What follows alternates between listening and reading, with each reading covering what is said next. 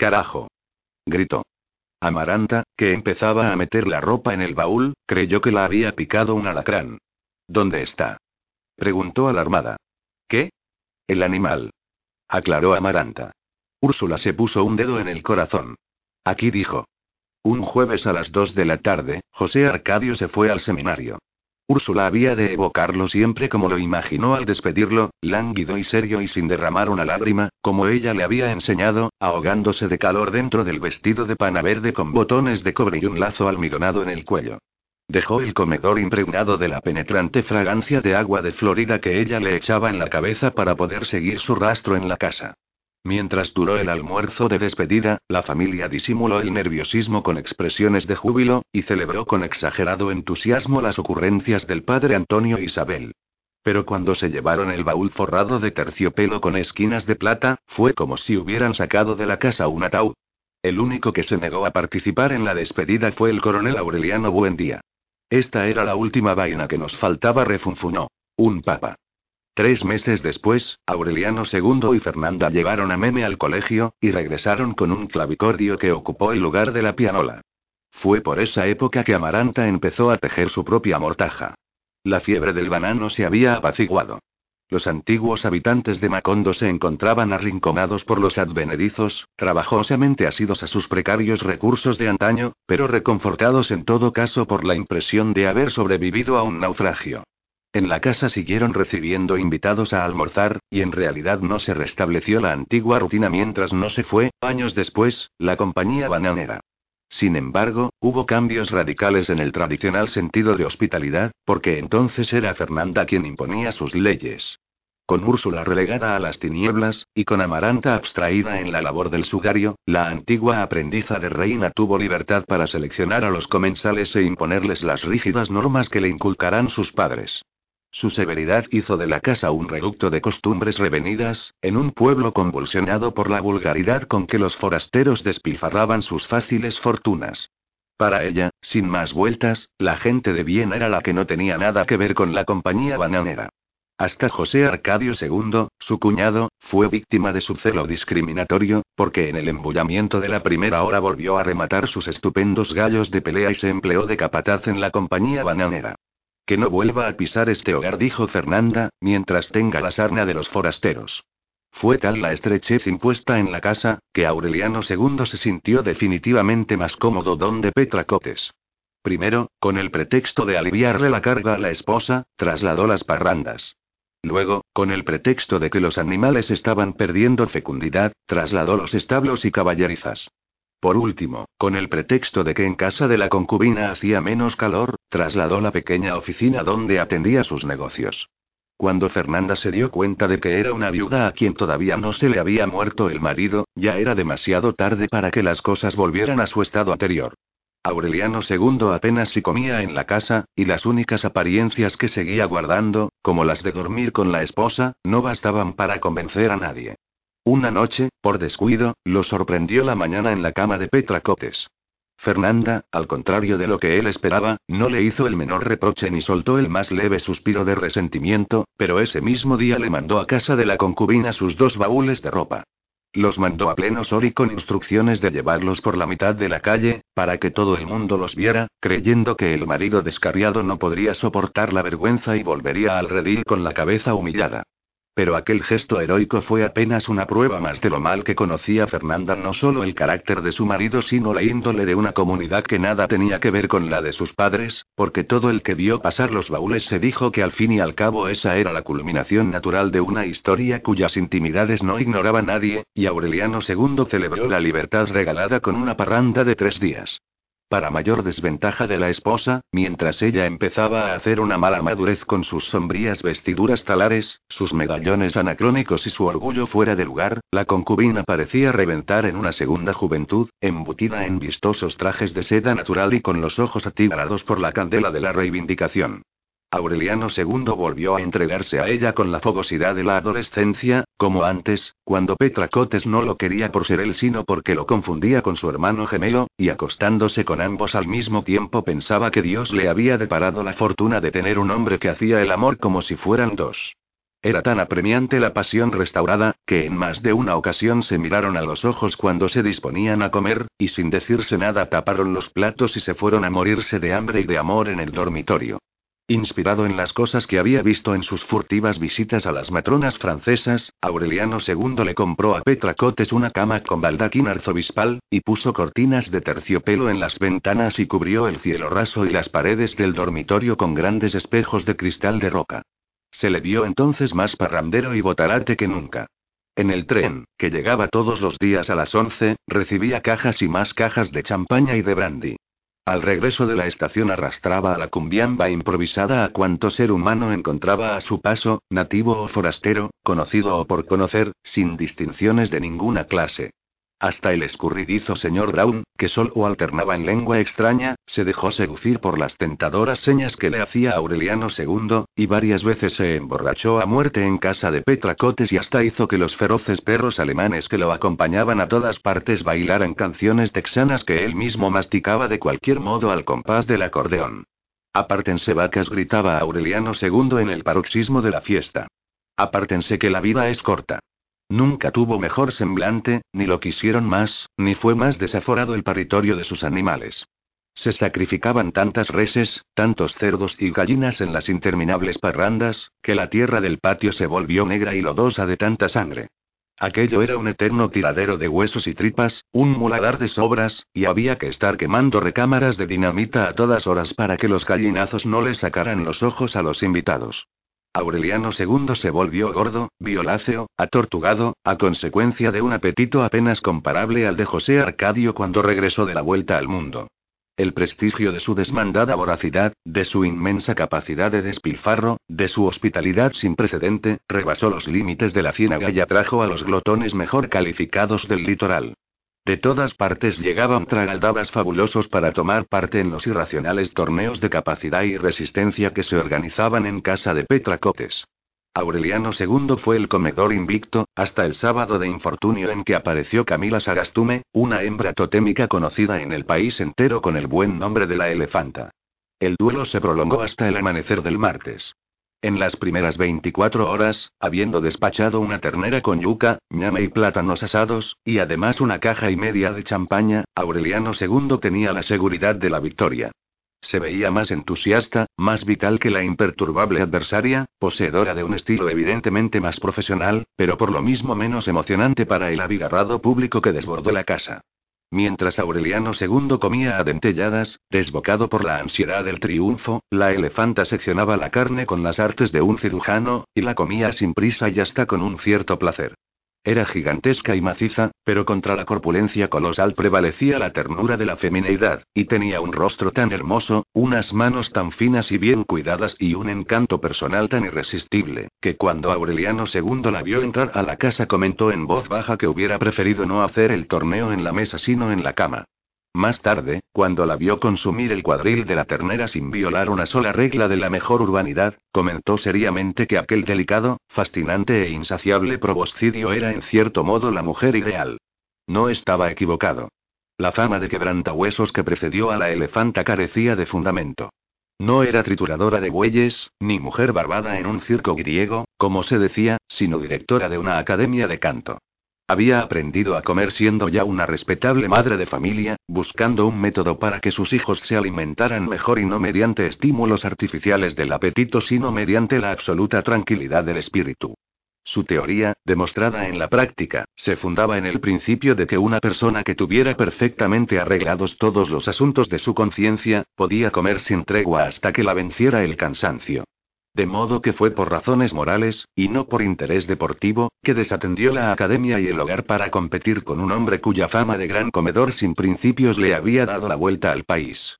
Desde la primera vez que lo vio, se dio cuenta de que Aureliano II no lo perdería el estómago sino el carácter.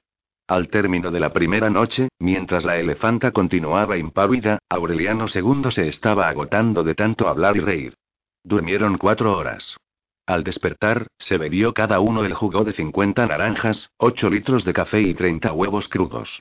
Al segundo amanecer, después de muchas horas sin dormir y habiendo despachado dos cerdos, un racimo de plátanos y cuatro cajas de champaña, la elefanta sospechó que Aureliano II, sin saberlo, había descubierto el mismo método que ella, pero por el camino absurdo de la irresponsabilidad total. Era, pues, más peligroso de lo que ella pensaba. Sin embargo, cuando Petra Cotes llevó a la mesa dos pavos asados, Aureliano II estaba a un paso de la congestión. Si no puede, no coma más, dijo la elefanta. Quedamos empatados. Lo dijo de corazón, comprendiendo que tampoco ella podía comer un bocado más por el remordimiento de estar propiciando la muerte del adversario. Pero Aureliano II lo interpretó como un nuevo desafío, y se atragantó de pago hasta más allá de su increíble capacidad. Perdió el conocimiento. Cayó de bruces en el plato de huesos, echando espumarajos de perro por la boca, y ahogándose en ronquidos de agonía. Sintió, en medio de las tinieblas, que lo arrojaban desde lo más alto de una torre hacia un precipicio sin fondo, y en un último fogonazo de lucidez se dio cuenta de que al término de aquella inacabable caída lo estaba esperando la muerte. Llévenme con Fernanda, alcanzó a decir. Los amigos que lo dejaron en la casa creyeron que le había cumplido a la esposa la promesa de no morir en la cama de la concubina. Petra Cotes había embetunado los botines de charol que él quería tener puestos en el ataúd, y ya andaba buscando a alguien que los llevara, cuando fueron a decirle que Aureliano II estaba fuera de peligro. Se restableció, en efecto, en menos de una semana, y quince días después estaba celebrando con una parranda sin precedentes el acontecimiento de la supervivencia. Siguió viviendo en casa de Petra Cotes, pero visitaba a Fernanda todos los días y a veces se quedaba a comer en familia, como si el destino hubiera invertido la situación, y lo hubiera dejado de esposo de la concubina y de amante de la esposa. Fue un descanso para Fernanda. En los tedios del abandono, sus únicas distracciones eran los ejercicios de clavicordio a la hora de la siesta, y las cartas de sus hijos. En las detalladas esquelas que les mandaba cada quince días, no había una sola línea de verdad. Les ocultaba sus penas. Les escamoteaba la tristeza de una casa que a pesar de la luz sobre las begonias, a pesar de la sofocación de las dos de la tarde, a pesar de las frecuentes ráfagas de fiesta que llegaban de la calle, era cada vez más parecida a la mansión colonial de sus padres.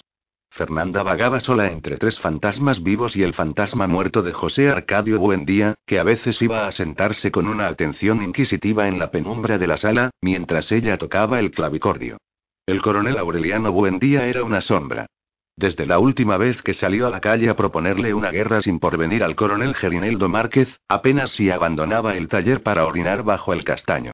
No recibía más visitas que las del peluquero cada tres semanas.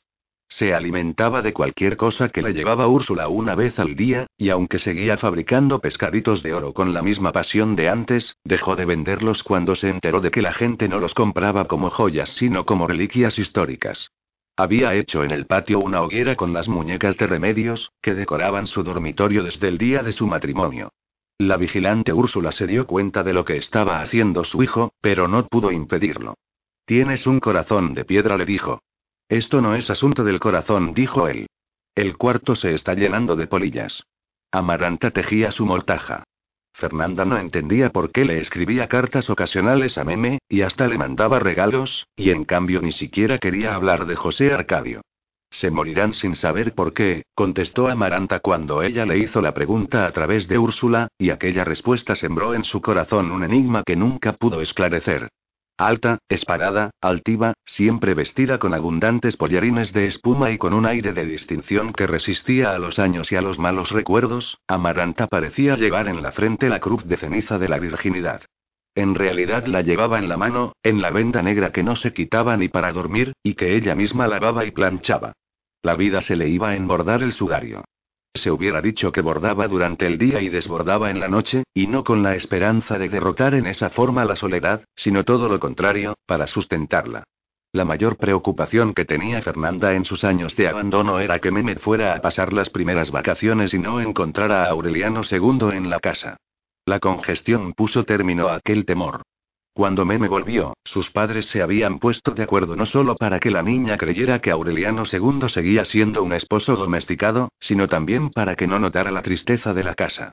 Todos los años, durante dos meses, Aureliano II representaba su papel de marido ejemplar, y promovía fiestas con helados y galletitas, que la alegre y vivaz estudiante amenizaba con el clavicordio. Era evidente desde entonces que había heredado muy poco del carácter de la madre.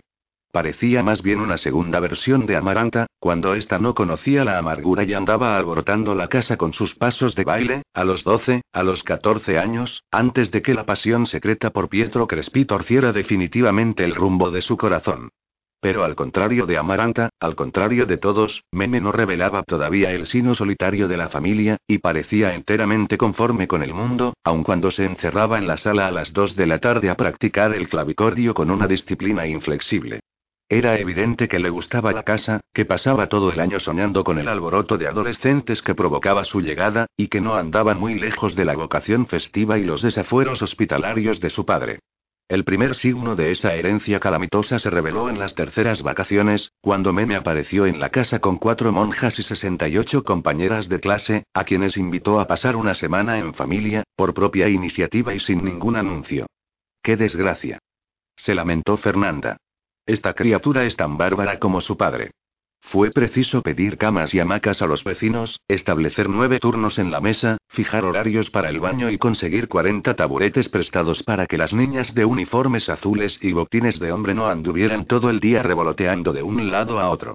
La invitación fue un fracaso, porque las ruidosas colegialas apenas acababan de desayunar cuando ya tenían que empezar los turnos para el almuerzo, y luego para la cena, y en toda la semana solo pudieron hacer un paseo a las plantaciones.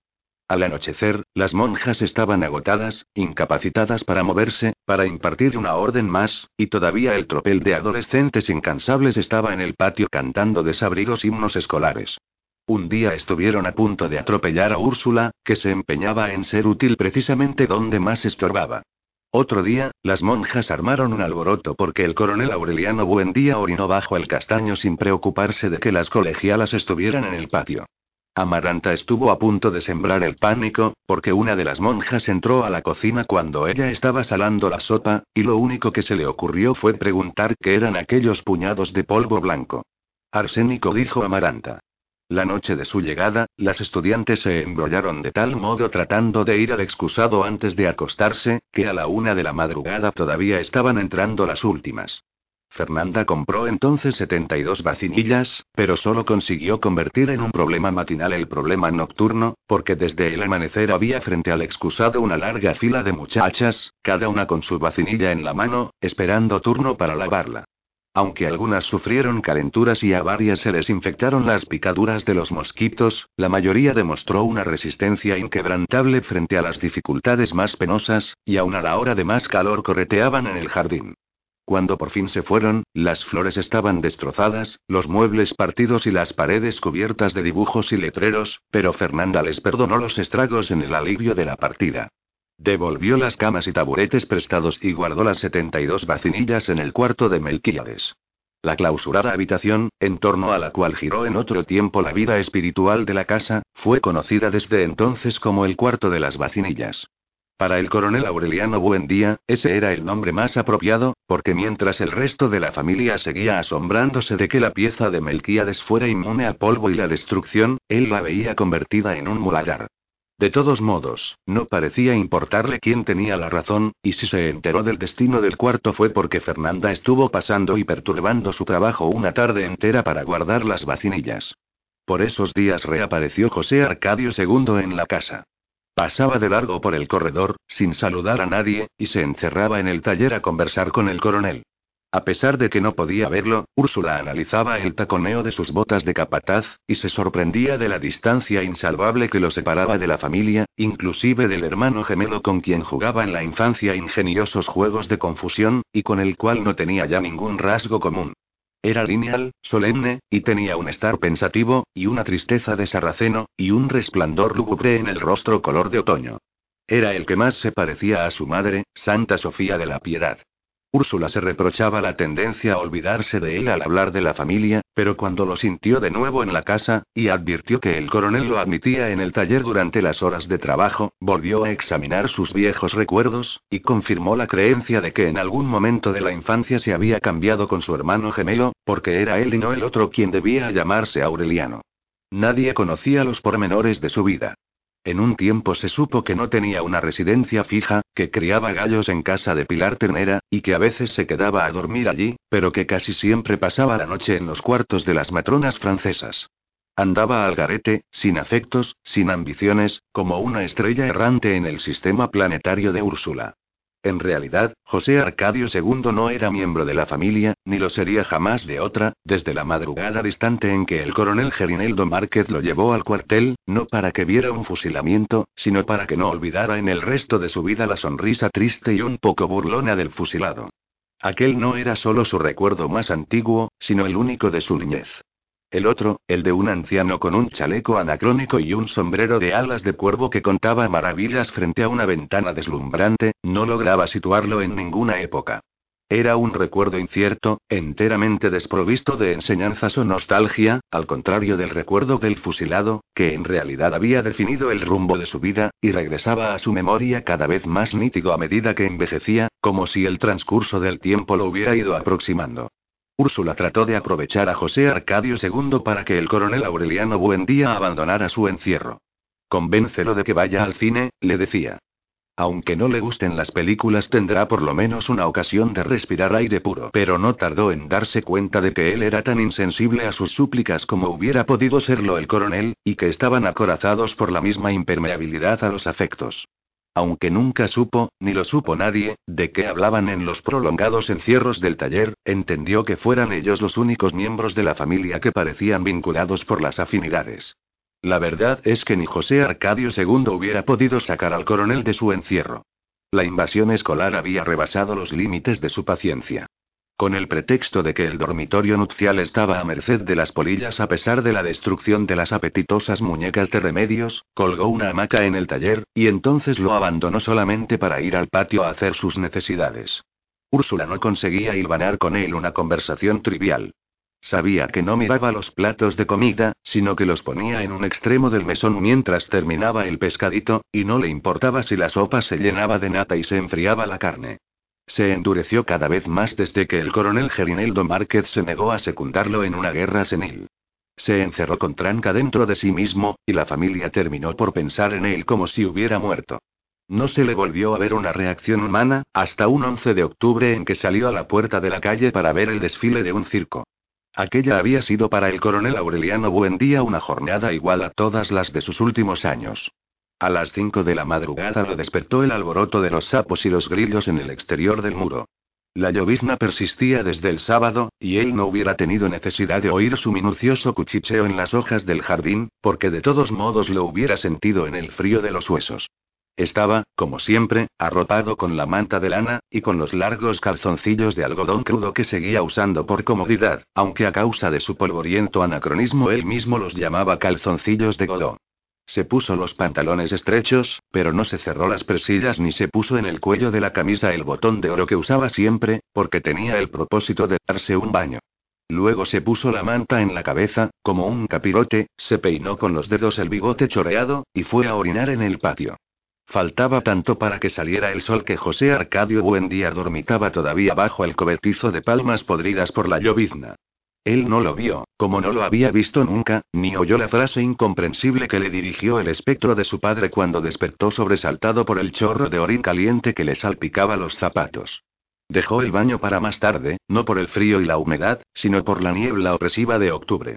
De regreso al taller percibió el olor de pabilo de los fogones que estaba encendiendo Santa Sofía de la Piedad, y esperó en la cocina a que hirviera el café para llevarse su tazón sin azúcar.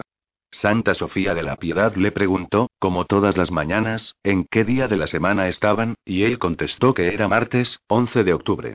Viendo a la impávida mujer dorada por el resplandor del fuego, que ni en ese ni en ningún otro instante de su vida parecía existir por completo, recordó de pronto que un 11 de octubre, en plena guerra, lo despertó la certidumbre brutal de que la mujer con quien había dormido estaba muerta. Lo estaba, en realidad, y no olvidaba la fecha porque también ella le había preguntado una hora antes en qué día estaban. A pesar de la evocación, tampoco esta vez tuvo conciencia de hasta qué punto lo habían abandonado los presagios, y mientras servía el café siguió pensando por pura curiosidad, pero sin el más insignificante riesgo de nostalgia, en la mujer cuyo nombre no conoció nunca, y cuyo rostro no vio con vida porque había llegado hasta su hamaca tropezando en la oscuridad. Sin embargo, en el vacío de tantas mujeres como llegaron a su vida en igual forma, no recordó que fue ella la que en el delirio del primer encuentro estaba a punto de naufragar en sus propias lágrimas, y apenas una hora antes de morir había jurado amarlo hasta la muerte. No volvió a pensar en ella, ni en ninguna otra, después de que entró al taller con la taza humeante, y encendió la luz para contar los pescaditos de oro que guardaba en un tarro de lata. Había 17. Desde que decidió no venderlos, seguía fabricando dos pescaditos al día, y cuando completaba 25 volvía a fundirlos en el crisol para empezar a hacerlos de nuevo. Trabajó toda la mañana, absorto, sin pensar en nada, sin darse cuenta de que a las 10 arreció la lluvia y alguien pasó frente al taller gritando que cerraran las puertas para que no se inundara la casa, y sin darse cuenta ni siquiera de sí mismo hasta que Úrsula entró con el almuerzo y apagó la luz. ¡Qué lluvia! dijo Úrsula. Octubre dijo él. Al decirlo, no levantó la vista del primer pescadito del día, porque estaba engastando los rubíes de los ojos. Solo cuando lo terminó y lo puso con los otros en el tarro, empezó a tomar la sopa. Luego se comió, muy despacio, el pedazo de carne guisada con cebolla, el arroz blanco y las tajadas de plátano fritas, todo junto en el mismo plato. Su apetito no se alteraba ni en las mejores ni en las más duras circunstancias. Al término del almuerzo experimentó la zozobra de la ociosidad. Por una especie de superstición científica, nunca trabajaba, ni leía, ni se bañaba, ni hacía el amor antes de que transcurrieran dos horas de digestión, y era una creencia tan arraigada que varias veces retrasó operaciones de guerra para no someter la tropa a los riesgos de una congestión. De modo que se acostó en la hamaca, sacándose la cera de los oídos con un cortaplumas, y a los pocos minutos se quedó dormido. Soñó que entraba en una casa vacía, de paredes blancas, y que lo inquietaba la pesadumbre de ser el primer ser humano que entraba en ella. En el sueño recordó que había soñado lo mismo la noche anterior y en muchas noches de los últimos años, y supo que la imagen se habría borrado de su memoria al despertar, porque aquel sueño recurrente tenía la virtud de no ser recordado sino dentro del mismo sueño. Un momento después, en efecto, cuando el peluquero llamó a la puerta del taller, el coronel Aureliano Buendía despertó con la impresión de que involuntariamente se había quedado dormido por breves segundos, y que no había tenido tiempo de soñar nada. Hoy no le dijo al peluquero. Nos vemos el viernes. Tenía una barba de tres días, moteada de pelusas blancas, pero no creía necesario afeitarse si el viernes se iba a cortar el pelo y podía hacerlo todo al mismo tiempo. El sudor pegajoso de la siesta indeseable revivió en sus axilas las cicatrices de los golondrinos. Había escampado, pero aún no salía el sol. El coronel Aureliano Buendía emitió un eructo sonoro que le devolvió al paladar la acidez de la sopa, y que fue como una orden del organismo para que se echara la manta en los hombros y fuera al excusado. Allí permaneció más del tiempo necesario, acuclillado sobre la densa fermentación que subía del cajón de madera, hasta que la costumbre le indicó que era hora de reanudar el trabajo. Durante el tiempo que duró la espera volvió a recordar que era martes, y que José Arcadio II no había estado en el taller porque era día de pago en las fincas de la compañía bananera. Ese recuerdo, como todos los de los últimos años, lo llevó sin que viniera a cuento a pensar en la guerra. Recordó que el coronel Gerineldo Márquez le había prometido alguna vez conseguirle un caballo con una estrella blanca en la frente, y que nunca se había vuelto a hablar de eso. Luego derivó hacia episodios dispersos, pero los evocó sin calificarlos, porque a fuerza de no poder pensar en otra cosa había aprendido a pensar en frío, para que los recuerdos ineludibles no le lastimaran ningún sentimiento. De regreso al taller, viendo que el aire empezaba a secar, decidió que era un buen momento para bañarse, pero Amaranta se le había anticipado. Así que empezó el segundo pescadito del día. Estaba engarzando la cola cuando el sol salió con tanta fuerza que la claridad crujió como un balandro. El aire lavado por la llovizna de tres días se llenó de hormigas voladoras. Entonces cayó en la cuenta de que tenía deseos de orinar, y los estaba aplazando hasta que acabara de armar el pescadito. Iba para el patio, a las cuatro y diez, cuando oyó los cobres lejanos, los retumbos del bombo y el júbilo de los niños, y por primera vez desde su juventud pisó conscientemente una trampa de la nostalgia, y revivió la prodigiosa tarde de gitanos en que su padre lo llevó a conocer el hielo. Santa Sofía de la Piedad abandonó lo que estaba haciendo en la cocina y corrió hacia la puerta. Es el circo, gritó. En vez de ir al castaño, el coronel Aureliano Buendía fue también a la puerta de la calle y se mezcló con los curiosos que contemplaban el desfile. Vio una mujer vestida de oro en el cogote de un elefante. Vio un dromedario triste. Vio un oso vestido de holandesa que marcaba el compás de la música con un cucharón y una cacerola. Vio los payasos haciendo maromas en la cola de desfile, y le vio otra vez la cara a su soledad miserable cuando todo acabó de pasar, y no quedó sino el luminoso espacio en la calle, y el aire lleno de hormigas voladoras, y unos cuantos curiosos asomados al precipicio de la incertidumbre. Entonces fue al castaño, pensando en el circo, y mientras orinaba trató de seguir pensando en el circo, pero ya no encontró el recuerdo. Metió la cabeza entre los hombros, como un pollito, y se quedó inmóvil con la frente apoyada en el tronco del castaño. La familia no se enteró hasta el día siguiente, a las 11 de la mañana, cuando Santa Sofía de la Piedad fue a tirar la basura en el traspatio y le llamó la atención que estuvieran bajando los gallinazos. Las últimas vacaciones de Meme coincidieron con el luto por la muerte del coronel Aureliano Buendía. En la casa cerrada no había lugar para fiestas. Se hablaba en susurros, se comía en silencio, se rezaba el rosario tres veces al día, y hasta los ejercicios de clavicordio en el calor de la siesta tenían una resonancia fúnebre. A pesar de su secreta hostilidad contra el coronel, fue Fernanda quien impuso el rigor de aquel duelo, impresionada por la solemnidad con que el gobierno exaltó la memoria del enemigo muerto. Aureliano II volvió como de costumbre a dormir en la casa mientras pasaban las vacaciones de su hija, y algo debió hacer Fernanda para recuperar sus privilegios de esposa legítima, porque el año siguiente encontró Meme una hermanita recién nacida, a quien bautizaron, contra la voluntad de la madre, con el nombre de Amaranta Úrsula. Meme había terminado sus estudios. El diploma que la acreditaba como concertista de clavicordio fue ratificado por el virtuosismo con que ejecutó temas populares del siglo XVII en la fiesta organizada para celebrar la culminación de sus estudios y con la cual se puso término al duelo. Los invitados admiraron, más que su arte, su rara dualidad. Su carácter frívolo y hasta un poco infantil no parecía adecuado para ninguna actividad seria, pero cuando se sentaba al clavicordio se transformaba en una muchacha diferente, cuya madurez imprevista le daba un aire de adulto. Así fue siempre. En verdad no tenía una vocación definida, pero había logrado las más altas calificaciones mediante una disciplina inflexible, para no contrariar a su madre. Habrían podido imponerle el aprendizaje de cualquier otro oficio y los resultados hubieran sido los mismos.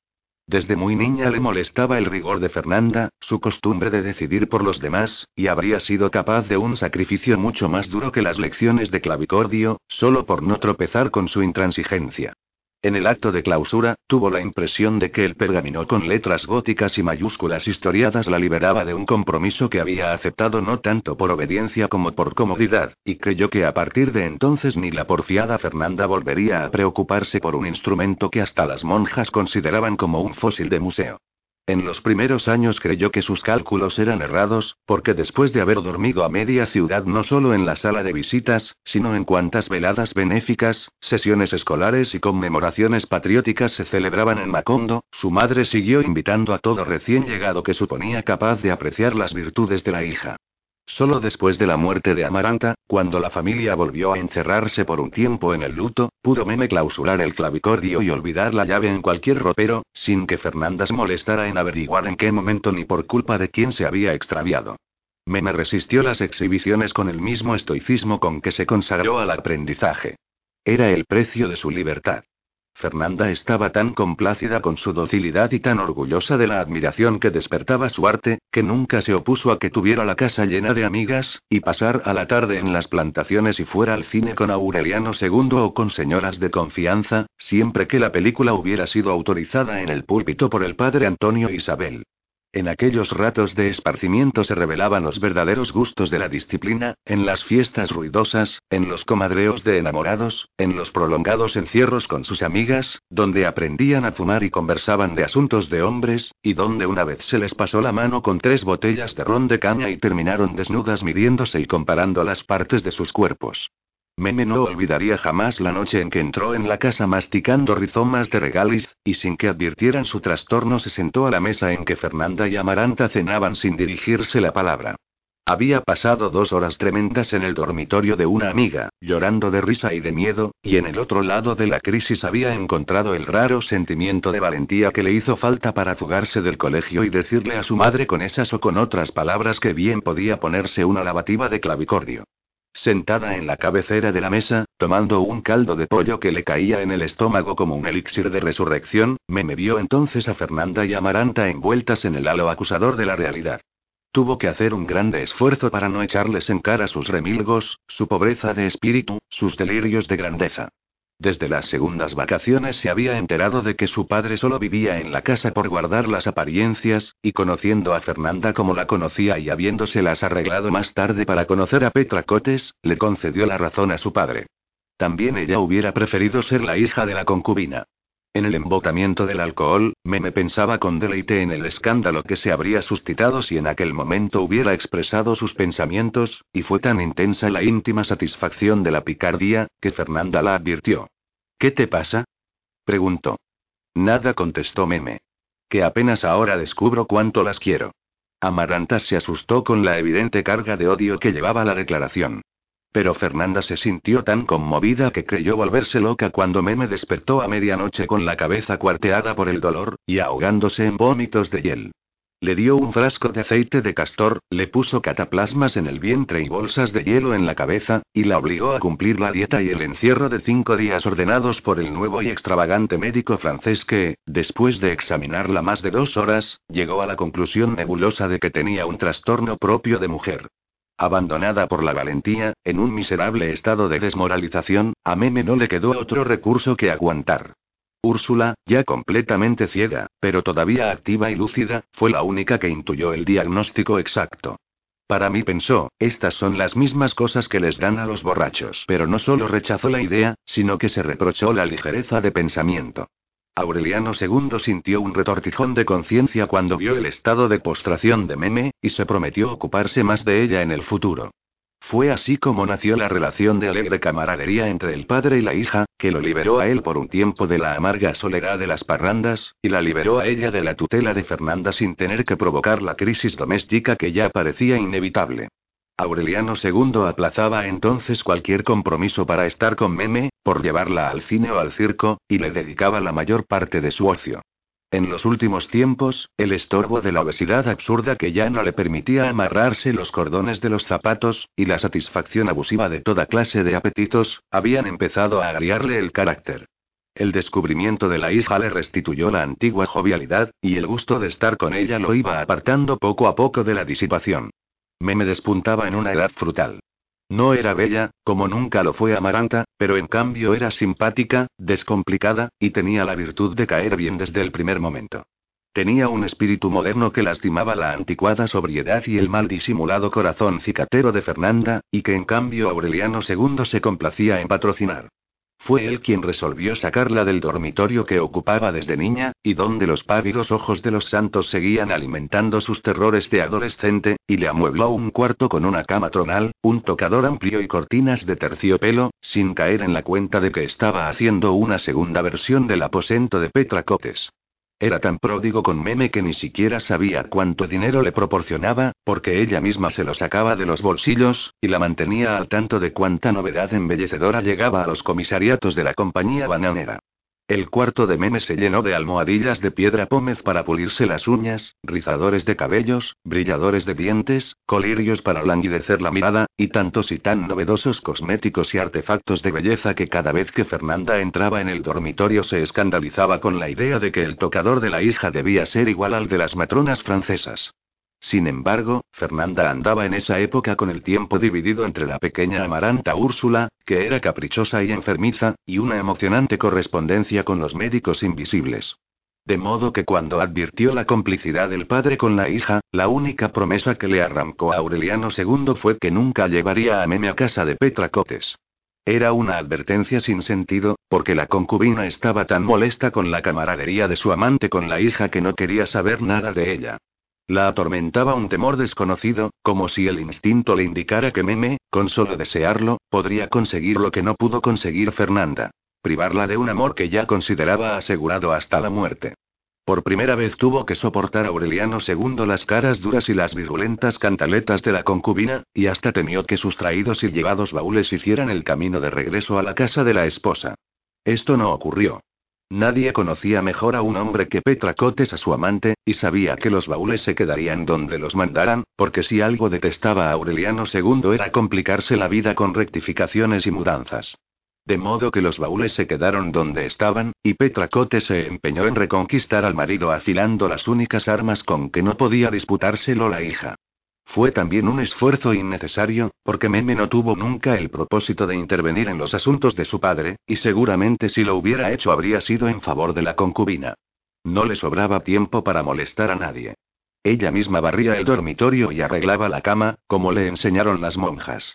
En la mañana se ocupaba de su ropa, bordando en el corredor o cosiendo en la vieja máquina de manivela de Amaranta. Mientras los otros hacían la siesta, practicaba dos horas el clavicordio, sabiendo que el sacrificio diario mantendría calmada a Fernanda. Por el mismo motivo seguía ofreciendo conciertos en bazares eclesiásticos y veladas escolares, aunque las solicitudes eran cada vez menos frecuentes. Al atardecer se arreglaba, se ponía sus trajes sencillos y sus duros borceguíes, y si no tenía algo que hacer con su padre iba a casas de amigas, donde permanecía hasta la hora de la cena. Era excepcional que Aureliano II no fuera a buscarla entonces para llevarla al cine. Entre las amigas de Meme había tres jóvenes norteamericanas que rompieron el cerco del gallinero electrificado y establecieron amistad con muchachas de Macondo. Una de ellas era Patricia Brown. Agradecido con la hospitalidad de Aureliano II, el señor Brown le abrió a Meme las puertas de su casa y la invitó a los bailes de los sábados, que eran los únicos en que los gringos alternaban con los nativos. Cuando Fernanda lo supo, se olvidó por un momento de Amaranta Úrsula y los médicos invisibles, y armó todo un melodrama. Imagínate, le dijo a Meme lo que va a pensar el coronel en su tumba. Estaba buscando, por supuesto, el apoyo de Úrsula. Pero la anciana ciega, al contrario de lo que todos esperaban, consideró que no había nada reprochable en que Meme asistiera a los bailes y cultivara amistad con las norteamericanas de su edad, siempre que conservara su firmeza de criterio y no se dejara convertir a la religión protestante. Me captó muy bien el pensamiento de la tatarabuela, y al día siguiente de los bailes se levantaba más temprano que de costumbre para ir a misa. La oposición de Fernanda resistió hasta el día en que Meme la desarmó con la noticia de que los norteamericanos querían oírla tocar el clavicordio. El instrumento fue sacado una vez más de la casa y llevado a la del señor Brown, donde en efecto la joven concertista recibió los aplausos más sinceros y las felicitaciones más entusiastas. Desde entonces no solo la invitaron a los bailes, sino también a los baños dominicales en la piscina, y a almorzar una vez por semana. Meme aprendió a nadar como una profesional, a jugar al tenis y a comer jamón de Virginia con rebanadas de piña. Entre bailes, piscina y tenis, se encontró de pronto desenredándose en inglés. Aureliano II se entusiasmó tanto con los progresos de la hija que le compró a un vendedor viajero una enciclopedia inglesa en seis volúmenes y con numerosas láminas de colores, que Meme leía en sus horas libres. La lectura ocupó la atención que antes destinaba a los comadreos de enamorados o a los encierros experimentales con sus amigas, no porque se lo hubiera impuesto como disciplina, sino porque ya había perdido todo interés en comentar misterios que eran del dominio público. Recordaba la borrachera como una aventura infantil, y le parecía tan divertida que se la contó a Aureliano II, y a este le pareció más divertida que a ella. Si tu madre lo supiera, le dijo, ahogándose de risa, como le decía siempre que ella le hacía una confidencia. Él le había hecho prometer que con la misma confianza lo pondría al corriente de su primer noviazgo, y Meme le había contado que simpatizaba con un pelirrojo norteamericano que fue a pasar vacaciones con sus padres. ¡Qué barbaridad! rió Aureliano II. Si tu madre lo supiera, punto. Pero Meme le contó también que el muchacho había regresado a su país y no había vuelto a dar señales de vida. Su madurez de criterio afianzó la paz doméstica. Aureliano II dedicaba entonces más horas a Petracotes, y aunque ya el cuerpo y el alma no le daban para parrandas como las de antes, no perdía ocasión de promoverlas y de desenfundar el acordeón, que ya tenía algunas teclas amarradas con cordones de zapatos. En la casa, Amaranta bordaba su interminable mortaja, y Úrsula se dejaba arrastrar por la decrepitud hacia el fondo de las tinieblas, donde lo único que seguía siendo visible era el espectro de José Arcadio Buendía bajo el castaño. Fernanda consolidó su autoridad. Las cartas mensuales a su hijo José Arcadio no llevaban entonces una línea de mentira, y solamente le ocultaba su correspondencia con los médicos invisibles, que le habían diagnosticado un tumor benigno en el intestino grueso y estaban preparándola para practicarle una intervención telepática. Se hubiera dicho que en la cansada mansión de los Buendía había paz y felicidad rutinaria para mucho tiempo si la intempestiva muerte de Amaranta no hubiera promovido un nuevo escándalo. Fue un acontecimiento inesperado. Aunque estaba vieja y apartada de todos, todavía se notaba firme y recta, y con la salud de piedra que tuvo siempre. Nadie conoció su pensamiento desde la tarde en que rechazó definitivamente al coronel Gerineldo Márquez y se encerró a llorar. Cuando salió, había agotado todas sus lágrimas. No se le vio llorar con la subida al cielo de Remedios, la Bella, ni con el exterminio de los Aurelianos, ni con la muerte del coronel Aureliano Buendía, que era la persona que más quiso en este mundo, aunque solo pudo demostrárselo cuando encontraron su cadáver bajo el castaño. Ella ayudó a levantar el cuerpo. Lo vistió con sus arreos de guerrero, lo afeitó, lo peinó y le engomó el bigote mejor que él mismo no lo hacía en sus años de gloria. Nadie pensó que hubiera amor en aquel acto, porque estaban acostumbrados a la familiaridad de Amaranta con los ritos de la muerte. Fernanda se escandalizaba de que no entendiera las relaciones del catolicismo con la vida, sino únicamente sus relaciones con la muerte, como si no fuera una religión, sino un prospecto de convencionalismos funerarios. Amaranta estaba demasiado enredada en el berenjenal de sus recuerdos para entender aquellas sutilezas apologéticas. Había llegado a la vejez con todas sus nostalgias vivas. Cuando escuchaba los valses de Pietro Crespi sentía los mismos deseos de llorar que tuvo en la adolescencia, como si el tiempo y los escarmientos no sirvieran de nada. Los rollos de música que ella misma había echado a la basura, con el pretexto de que se estaban pudriendo con la humedad, seguían girando y golpeando martinetes en su memoria.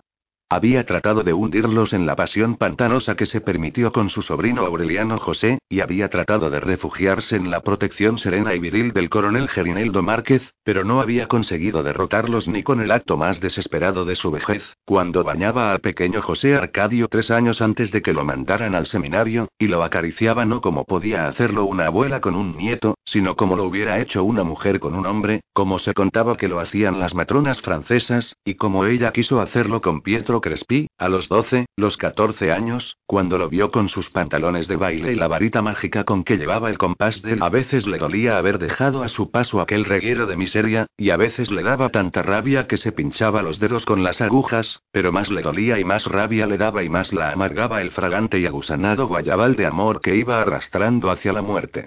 Como el coronel Aureliano Buendía pensaba en la guerra, sin poder evitarlo, Amaranta pensaba en Rebeca. Pero mientras su hermano había conseguido esterilizar los recuerdos, ella solo había conseguido escaldarlos. Lo único que le rogó a Dios durante muchos años fue que no le mandara el castigo de morir antes que Rebeca. Cada vez que pasaba por su casa y advertía los progresos de la destrucción se complacía con la idea de que Dios la estaba oyendo. Una tarde, cuando cosía en el corredor, la asaltó la certidumbre de que ella estaría sentada en ese lugar, en esa misma posición y bajo esa misma luz, cuando le llevarán la noticia de la muerte de Rebeca. Se sentó a esperarla, como quien espera una carta, y era cierto que en una época arrancaba botones para volver a pegarlos, de modo que la ociosidad no hiciera más larga y angustiosa la espera. Nadie se dio cuenta en la casa de que Amaranta tejió entonces una preciosa mortaja para Rebeca. Más tarde, cuando Aureliano Triste contó que la había visto convertida en una imagen de aparición, con la piel cuarteada y unas pocas hebras amarillentas en el cráneo, Amaranta no se sorprendió, porque el espectro descrito era igual al que ella imaginaba desde hacía mucho tiempo. Había decidido restaurar el cadáver de Rebeca, disimular con parafina los estragos del rostro y hacerle una peluca con el cabello de los santos. Fabricaría un cadáver hermoso, con la mortaja de lino y un ataúd forrado de peluche con vueltas de púrpura, y lo pondría a disposición de los gusanos en unos funerales espléndidos. Elaboró el plan con tanto odio que la estremeció la idea de que lo habría hecho de igual modo si hubiera sido con amor, pero no se dejó aturdir por la confusión, sino que siguió perfeccionando los detalles tan minuciosamente que llegó a ser, más que una especialista, una virtuosa en los ritos de la muerte. Lo único que no tuvo en cuenta en su plan tremendista fue que, a pesar de sus súplicas a Dios, ella podía morirse primero que Rebeca. Así ocurrió, en efecto. Pero en el instante final Amaranta no se sintió frustrada, sino por el contrario liberada de toda amargura, porque la muerte le deparó el privilegio de anunciarse con varios años de anticipación. La vio un mediodía ardiente, cosiendo con ella en el corredor, poco después de que Meme se fue al colegio. La reconoció en el acto, y no había nada pavoroso en la muerte, porque era una mujer vestida de azul con el cabello largo, de aspecto un poco anticuado, y con un cierto parecido a Pilar Ternera en la época en que las ayudaba en los oficios de cocina. Varias veces Fernanda estuvo presente y no la vio, a pesar de que era tan real, tan humana, que en alguna ocasión le pidió a Amaranta el favor de que le ensartara una aguja. La muerte no le dijo cuándo se iba a morir ni si su hora estaba señalada antes que la de Rebeca, sino que le ordenó empezar a tejer su propia mortaja el próximo 6 de abril. La autorizó para que la hiciera tan complicada y primorosa como ella quisiera, pero tan honradamente como hizo la de Rebeca, y le advirtió que había de morir sin dolor, ni miedo, ni amargura, al anochecer del día en que la terminara. Tratando de perder la mayor cantidad posible de tiempo, Amaranta encargó las hilazas de lino bayal y ella misma fabricó el lienzo. Lo hizo con tanto cuidado que solamente esa labor le llevó cuatro años. Luego inició el bordado. A medida que se aproximaba el término ineludible, iba comprendiendo que solo un milagro le permitiría prolongar el trabajo más allá de la muerte de Rebeca, pero la misma concentración le proporcionó la calma que le hacía falta para aceptar la idea de una frustración. Fue entonces cuando entendió el círculo vicioso de los pescaditos de oro del coronel Aureliano Buendía. El mundo se redujo a la superficie de su piel, y el interior quedó a salvo de toda amargura. Le dolió no haber tenido aquella revelación muchos años antes, cuando aún fuera posible purificar los recuerdos y reconstruir el universo bajo una luz nueva, y evocar sin estremecerse el olor de espliego de Pietro Crespi al atardecer, y rescatar a Rebeca de su salsa de miseria, no por odio ni por amor, sino por la comprensión sin medidas de la soledad. El odio que advirtió una noche en las palabras de Meme no la conmovió porque la afectara, sino porque se sintió repetida en otra adolescencia que parecía tan limpia como debió parecer la suya y que, sin embargo, estaba ya viciada por el rencor. Pero entonces era tan honda la conformidad con su destino que ni siquiera la inquietó la certidumbre de que estaban cerradas todas las posibilidades de rectificación. Su único objetivo fue terminar la mortaja. En vez de retardarla con preciosismos inútiles, como lo hizo al principio, apresuró la labor. Una semana antes calculó que daría la última puntada en la noche del 4 de febrero, y sin revelarle el motivo le sugirió a Meme que anticipara un concierto de clavicordio que tenía previsto para el día siguiente, pero ella no le hizo caso.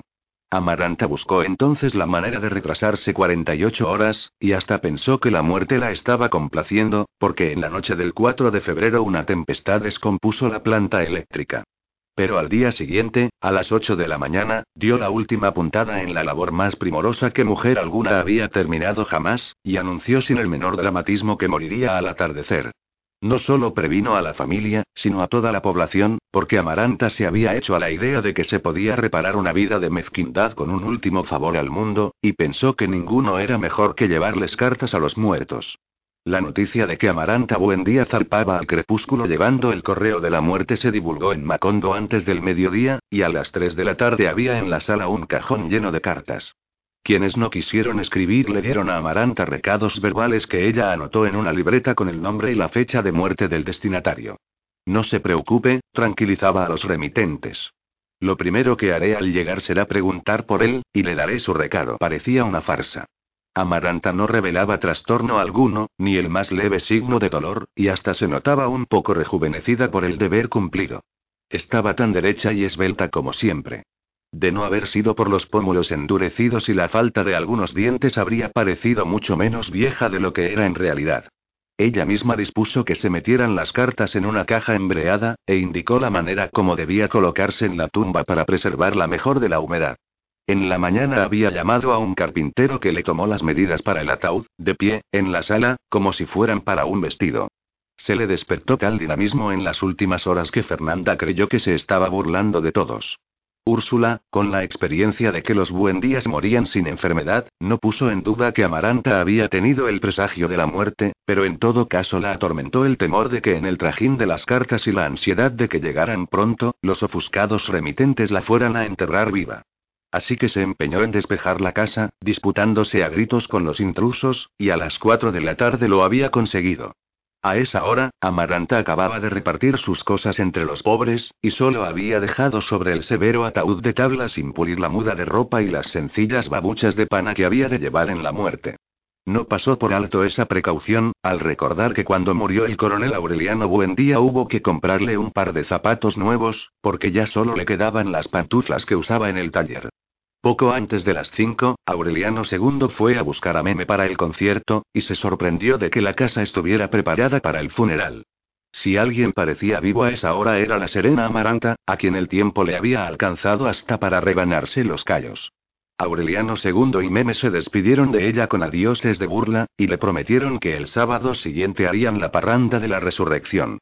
Atraído por las voces públicas de que Amaranta Buendía estaba recibiendo cartas para los muertos, el padre Antonio Isabel llegó a las 5 con el viático, y tuvo que esperar más de 15 minutos a que la moribunda saliera del baño. Cuando la vio aparecer con un camisón de madapolán y el cabello suelto en la espalda, el decrépito párroco creyó que era una burla, y despachó al monaguillo. Pensó, sin embargo, aprovechar la ocasión para confesar a Amaranta después de casi 20 años de reticencia. Amaranta replicó, sencillamente, que no necesitaba asistencia espiritual de ninguna clase porque tenía la conciencia limpia. Fernanda se escandalizó. Sin cuidarse de que no la oyeran, se preguntó en voz alta qué espantoso pecado habría cometido Amaranta cuando prefería una muerte sacrílega a la vergüenza de una confesión. Entonces Amaranta se acostó, y obligó a Úrsula a dar testimonio público de su virginidad. Que nadie se haga ilusiones, gritó, para que la oyera Fernanda. Amaranta día se va de este mundo como vino. No se volvió a levantar. Recostada en almohadones, como si de veras estuviera enferma, tejió sus largas trenzas y se las enrolló sobre las orejas, como la muerte le había dicho que debía estar en el ataúd. Luego le pidió a Úrsula un espejo, y por primera vez en más de 40 años vio su rostro devastado por la edad y el martirio, y se sorprendió de cuánto se parecía a la imagen mental que tenía de sí misma. Úrsula comprendió por el silencio de la alcoba que había empezado a oscurecer. Despídete de Fernanda, le suplicó. Un minuto de reconciliación tiene más mérito que toda una vida de amistad. Ya no vale la pena, replicó Amaranta. Meme no pudo no pensar en ella cuando encendieron las luces del improvisado escenario y empezó la segunda parte del programa. A mitad de la pieza alguien le dio la noticia al oído, y el acto se suspendió. Cuando llegó a la casa, Aureliano II tuvo que abrirse paso a empujones por entre la muchedumbre, para ver el cadáver de la anciana doncella, fea y de mal color, con la venda negra en la mano y envuelta en la mortaja primorosa. Estaba expuesto en la sala junto al cajón del correo. Úrsula no volvió a levantarse después de las nueve noches de Amaranta. Santa Sofía de la Piedad se hizo cargo de ella. Le llevaba al dormitorio la comida, y el agua de vija para que se lavara, y la mantenía al corriente de cuanto pasaba en Macondo. Aureliano II la visitaba con frecuencia, y llevaba ropas que ella ponía cerca de la cama, junto con las cosas más indispensables para el vivir diario, de modo que en poco tiempo se había construido un mundo al alcance de la mano. Logró despertar un gran afecto en la pequeña amaranta Úrsula, que era idéntica a ella, y a quien enseñó a leer.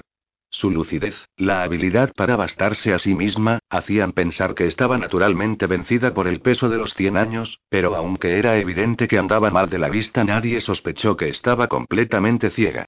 Disponía entonces de tanto tiempo y de tanto silencio interior para vigilar la vida de la casa, que fue ella la primera en darse cuenta de la callada tribulación de Meme. Ven acá, le dijo. Ahora que estamos solas, confiésale a esta pobre vieja lo que te pasa. Meme eludió la conversación con una risa entrecortada. Úrsula no insistió, pero acabó de confirmar sus sospechas cuando Meme no volvió a visitarla. Sabía que se arreglaba más temprano que de costumbre, que no tenía un instante de sosiego mientras esperaba la hora de salir a la calle, que pasaba noches enteras dando vueltas en la cama en el dormitorio contiguo, y que la atormentaba el revoloteo de una mariposa. En cierta ocasión le oyó decir que iba a verse con Aureliano II, y Úrsula se sorprendió de que Fernanda fuera tan corta de imaginación que no sospechó nada cuando su marido fue a la casa a preguntar por la hija. Era demasiado evidente que Meme andaba en asuntos sigilosos, en compromisos urgentes, en ansiedades reprimidas, desde mucho antes de la noche en que Fernanda alborotó la casa porque la encontró besándose con un hombre en el cine. La propia Meme andaba entonces tan ensimismada que acusó a Úrsula de haberla denunciado. En realidad se denunció a sí misma. Desde hacía tiempo dejaba a su paso un reguero de pistas que habrían despertado al más dormido, y si Fernanda tardó tanto en descubrirlas fue porque también ella estaba obnubilada por sus relaciones secretas con los médicos invisibles. Aún así terminó por advertir los hondos silencios, los sobresaltos intempestivos, las alternativas del humor y las contradicciones de la hija. Se empeñó en una vigilancia disimulada pero implacable. La dejó ir con sus amigas de siempre, la ayudó a vestirse para las fiestas del sábado, y jamás le hizo una pregunta impertinente que pudiera alertarla. Tenía ya muchas pruebas de que Meme hacía cosas distintas de las que anunciaba, y todavía no dejó vislumbrar sus sospechas, en espera de la ocasión decisiva. Una noche, Meme le anunció que iba al cine con su padre. Poco después, Fernanda oyó los cohetes de la parranda y el inconfundible acordeón de Aureliano II por el rumbo de Petra Cotes. Entonces se vistió, entró al cine, y en la penumbra de las lunetas reconoció a su hija. La aturdidora emoción del acierto le impidió ver al hombre con quien se estaba besando, pero alcanzó a percibir su voz trémula en medio de la rechifla y las risotadas ensordecedoras del público. Lo siento, amor, le oyó decir, y sacó a Meme del salón sin decirle una palabra, y la sometió a la vergüenza de llevarla por la bulliciosa calle de los turcos, y la encerró con llave en el dormitorio. Al día siguiente, a las seis de la tarde, Fernanda reconoció la voz del hombre que fue a visitarla. Era joven, cetrino, con unos ojos oscuros y melancólicos que no le habrían sorprendido tanto si hubiera conocido a los gitanos, y un aire de ensueño que a cualquier mujer de corazón menos rígido le habría bastado para entender los motivos de su hija. Vestía de lino muy usado, con zapatos defendidos desesperadamente con cortezas superpuestas de blanco de zinc, y llevaba en la mano un canutí comprado el último sábado. En su vida no estuvo ni estaría más asustado que en aquel momento, pero tenía una dignidad y un dominio que lo ponían a salvo de la humillación, y una prestancia legítima que solo fracasaba en las manos percudidas y las uñas astilladas por el trabajo rudo. A Fernanda, sin embargo, le bastó el verlo una vez para intuir su condición de menestral. Se dio cuenta de que llevaba puesta su única muda de los domingos, y que debajo de la camisa tenía la piel carcomida por la sarna de la compañía bananera. No le permitió hablar. No le permitió siquiera pasar de la puerta que un momento después tuvo que cerrar porque la casa estaba llena de mariposas amarillas. Lárguese, le dijo. Nada tiene que venir a buscar entre la gente decente. Se llamaba Mauricio Babilonia. Había nacido y crecido en Macondo, y era aprendiz de mecánico en los talleres de la compañía bananera. Me, me lo había conocido por casualidad, una tarde en que fue con Patricia Brown a buscar el automóvil para dar un paseo por las plantaciones.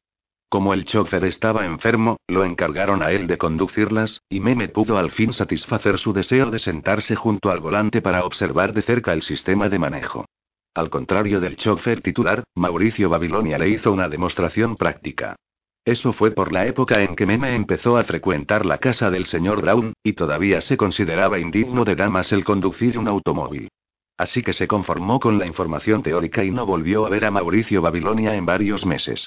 Más tarde había de recordar que durante el paseo le llamó la atención su belleza varonil, salvo la brutalidad de las manos, pero que después había comentado con Patricia Brown la molestia que le produjo su seguridad un poco altanera. El primer sábado en que fue al cine con su padre, volvió a ver a Mauricio Babilonia con su muda de lino, sentado a poca distancia de ellos, y advirtió que él se desinteresaba de la película por volverse a mirarla, no tanto por verla como para que ella notara que la estaba mirando. A Meme le molestó la vulgaridad de aquel sistema. Al final, Mauricio Babilonia se acercó a saludar a Aureliano II, y solo entonces se enteró Meme de que se conocían, porque él había trabajado en la primitiva planta eléctrica de Aureliano Triste, y trataba a su padre con una actitud de subalterno. Esa comprobación la alivió del disgusto que le causaba su altanería.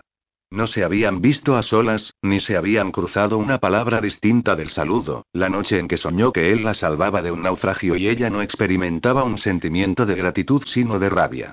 Era como haberle dado una oportunidad que él deseaba, siendo que Meme anhelaba lo contrario, no solo con Mauricio Babilonia, sino con cualquier otro hombre que se interesara en ella. Por eso le indignó tanto que después del sueño, en vez de detestarlo, hubiera experimentado una urgencia irresistible de verlo. La ansiedad se hizo más intensa en el curso de la semana, y el sábado era tan apremiante que tuvo que hacer un grande esfuerzo para que Mauricio Babilonia no notara al saludarla en el cine que se le estaba saliendo el corazón por la boca. Ofuscada por una confusa sensación de placer y rabia, le tendió la mano por primera vez, y solo entonces Mauricio Babilonia se permitió estrechársela. Meme alcanzó en una fracción de segundo a arrepentirse de su impulso, pero el arrepentimiento se transformó de inmediato en una satisfacción cruel, al comprobar que también la mano de él estaba sudorosa y helada. Esa noche comprendió que no tendría un instante de sosiego mientras no le demostrara a Mauricio Babilonia la vanidad de su aspiración, y pasó la semana revoloteando en torno de esa ansiedad. Recurrió a toda clase de artimañas inútiles para que Patricia Brown la llevara de buscar el automóvil. Por último, se valió del pelirrojo norteamericano que por esa época fue a pasar vacaciones en Macondo, y con el pretexto de conocer los nuevos modelos de automóviles se hizo llevar a los talleres. Desde el momento en que lo vio, Meme dejó de engañarse a sí misma, y comprendió que lo que pasaba en realidad era que no podía soportar los deseos de estar a solas con Mauricio Babilonia, y la indignó la certidumbre de que éste lo había comprendido al verla llegar. Vine a ver los nuevos modelos, dijo Meme. Es un buen pretexto, dijo él. Meme se dio cuenta de que se estaba achicharrando en la lumbre de su altivez, y buscó desesperadamente una manera de humillarlo. Pero él no le dio tiempo. No se asuste, le dijo en voz baja. No es la primera vez que una mujer se vuelve loca por un hombre. Se sintió tan desamparada que abandonó el taller sin ver los nuevos modelos, y pasó la noche de extremo a extremo dando vueltas en la cama y llorando de indignación. El pelirrojo norteamericano, que en realidad empezaba a interesarle, le pareció una criatura en pañales. Fue entonces cuando cayó en la cuenta de las mariposas amarillas que precedían las apariciones de Mauricio Babilonia. Las había visto antes, sobre todo en el taller de mecánica, y había pensado que estaban fascinadas por el olor de la pintura. Alguna vez las había sentido revoloteando sobre su cabeza en la penumbra del cine. Pero cuando Mauricio Babilonia empezó a perseguirla, como un espectro que solo ella identificaba en la multitud, comprendió que las mariposas amarillas tenían algo que ver con él. Mauricio Babilonia estaba siempre en el público de los conciertos, en el cine, en la misa mayor, y ella no necesitaba verlo para descubrirlo, porque se lo indicaban las mariposas. Una vez Aureliano II se impacientó tanto con el sofocante aleteo, que ella sintió el impulso de confiarle su secreto, como se lo había prometido, pero el instinto le indicó que esta vez él no iba a reír como de costumbre. ¿Qué diría tu madre si lo supiera? Una mañana, mientras podaban las rosas, Fernanda lanzó un grito de espanto e hizo quitar a Meme del lugar en que estaba, y que era el mismo del jardín donde subió a los cielos remedios, la bella. Había tenido por un instante la impresión de que el milagro iba a repetirse en su hija, porque la había perturbado un repentino aleteo. Eran las mariposas. Meme las vio, como si hubieran nacido de pronto en la luz, y el corazón le dio un vuelco. En ese momento entraba Mauricio Babilonia con un paquete que, según dijo, era un regalo de Patricia Brown. Meme se atragantó el rubor, asimiló la tribulación, y hasta consiguió una sonrisa natural para pedirle el favor de que lo pusiera en el pasamanos porque tenía los dedos sucios de tierra. Lo único que notó Fernanda en el hombre que pocos meses después había de expulsar de la casa sin recordar que lo hubiera visto alguna vez fue la textura biliosa de su piel. Es un hombre muy raro, dijo Fernanda. Se le ve en la cara que se va a morir. Meme pensó que su madre había quedado impresionada por las mariposas. Cuando acabaron de podar el rosal, se lavó las manos y llevó el paquete al dormitorio para abrirlo. Era una especie de juguete chino, compuesto por cinco cajas concéntricas, y en la última una tarjeta laboriosamente dibujada por alguien que apenas sabía escribir. Nos vemos el sábado en el cine. Me sintió el estupor tardío de que la caja hubiera estado tanto tiempo en el pasamanos al alcance de la curiosidad de Fernanda, y aunque la halagaba la audacia y el ingenio de Mauricio Babilonia, la conmovió su ingenuidad de esperar que ella le cumpliera la cita. Meme sabía desde entonces que Aureliano II tenía un compromiso el sábado en la noche. Sin embargo, el fuego de la ansiedad la abrasó de tal modo en el curso de la semana, que el sábado convenció a su padre de que la dejara sola en el teatro y volviera por ella al terminar la función. Una mariposa nocturna revoloteó sobre su cabeza mientras las luces estuvieron encendidas. Y entonces ocurrió. Cuando las luces se apagaron, Mauricio Babilonia se sentó a su lado. Meme se sintió chapaleando en un tremedal de zozobra, del cual solo podía rescatarla, como había ocurrido en el sueño, aquel hombre oloroso a aceite de motor que apenas distinguía en la penumbra. Si no hubiera venido, dijo él, no me hubiera visto más nunca. Meme sintió el peso de su mano en la rodilla, y supo que ambos llegaban en aquel instante al otro lado del desamparo. Lo que me choca de ti, sonrió, es que siempre dices precisamente lo que no se debe. Se volvió loca por él. Perdió el sueño y el apetito, y se hundió tan profundamente en la soledad, que hasta su padre se le convirtió en un estorbo. Elaboró un intrincado enredo de compromisos falsos para desorientar a Fernanda, perdió de vista a sus amigas, saltó por encima de los convencionalismos para verse con Mauricio Babilonia a cualquier hora y en cualquier parte. Al principio le molestaba su rudeza. La primera vez que se vieron a solas, en los prados desiertos detrás del taller de mecánica, él la arrastró sin misericordia a un estado animal que la dejó extenuada. Tardó algún tiempo en darse cuenta de que también aquella era una forma de la ternura, y fue entonces cuando perdió el sosiego, y no vivía sino para él, trastornada por la ansiedad de hundirse en su entorpecedor aliento de aceite refregado con lejía. Poco antes de la muerte de Amaranta tropezó de pronto con un espacio de lucidez dentro de la locura, y tembló ante la incertidumbre del porvenir. Entonces oyó hablar de una mujer que hacía pronósticos de barajas, y fue a visitarla en secreto. Era Pilar Ternera. Desde que ésta la vio entrar, conoció los recónditos motivos de Meme. Siéntate, le dijo. No necesito de barajas para averiguar el porvenir de un buen día. Me me ignoraba, y lo ignoró siempre, que aquella pitonisa centenaria era su bisabuela. Tampoco lo hubiera creído después del agresivo realismo con que ella le reveló que la ansiedad del enamoramiento no encontraba reposo sino en la cama. Era el mismo punto de vista de Mauricio Babilonia, pero Meme se resistía a darle crédito, pues en el fondo suponía que estaba inspirado en un mal criterio de menestral. Ella pensaba entonces que el amor de un modo derrotaba al amor de otro modo, porque estaba en la índole de los hombres repudiar el hambre una vez satisfecho el apetito.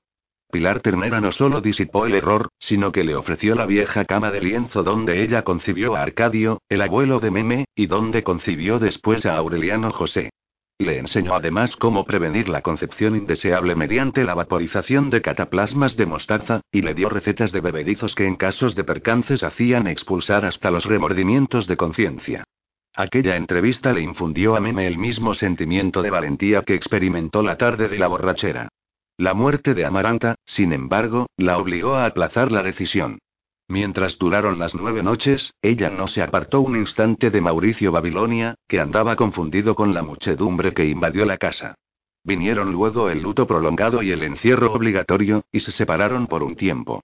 Fueron días de tanta agitación interior, de tanta ansiedad irreprimible y tantos anhelos reprimidos, que la primera tarde en que Meme logró salir fue directamente a la casa de Pilar Ternera. Se entregó a Mauricio Babilonia sin resistencia, sin pudor, sin formalismos, y con una vocación tan fluida y una intuición tan sabia, que un hombre más suspicaz que el suyo hubiera podido confundirlas con una alcentrada experiencia. Se amaron dos veces por semana durante más de tres meses, protegidos por la complicidad inocente de Aureliano II, que acreditaba sin malicia las coartadas de la hija, solo por verla liberada de la rigidez de su madre. La noche en que Fernanda los sorprendió en el cine, Aureliano II se sintió agobiado por el peso de la conciencia, y visitó a Meme en el dormitorio donde la encerró Fernanda, confiando en que ella se desahogaría con él de las confidencias que le estaba debiendo. Pero Meme lo negó todo. Estaba tan segura de sí misma, tan aferrada a su soledad, que Aureliano II tuvo la impresión de que ya no existía ningún vínculo entre ellos, que la camaradería y la complicidad no eran más que una ilusión del pasado. Pensó hablar con Mauricio Babilonia, creyendo que su autoridad de antiguo patrón lo haría desistir de sus propósitos, pero Petra Cotes lo convenció de que aquellos eran asuntos de mujeres, así que quedó flotando en un limbo de indecisión, y apenas sostenido por la esperanza de que el encierro terminara con las tribulaciones de la hija. Meme no dio muestra alguna de aflicción.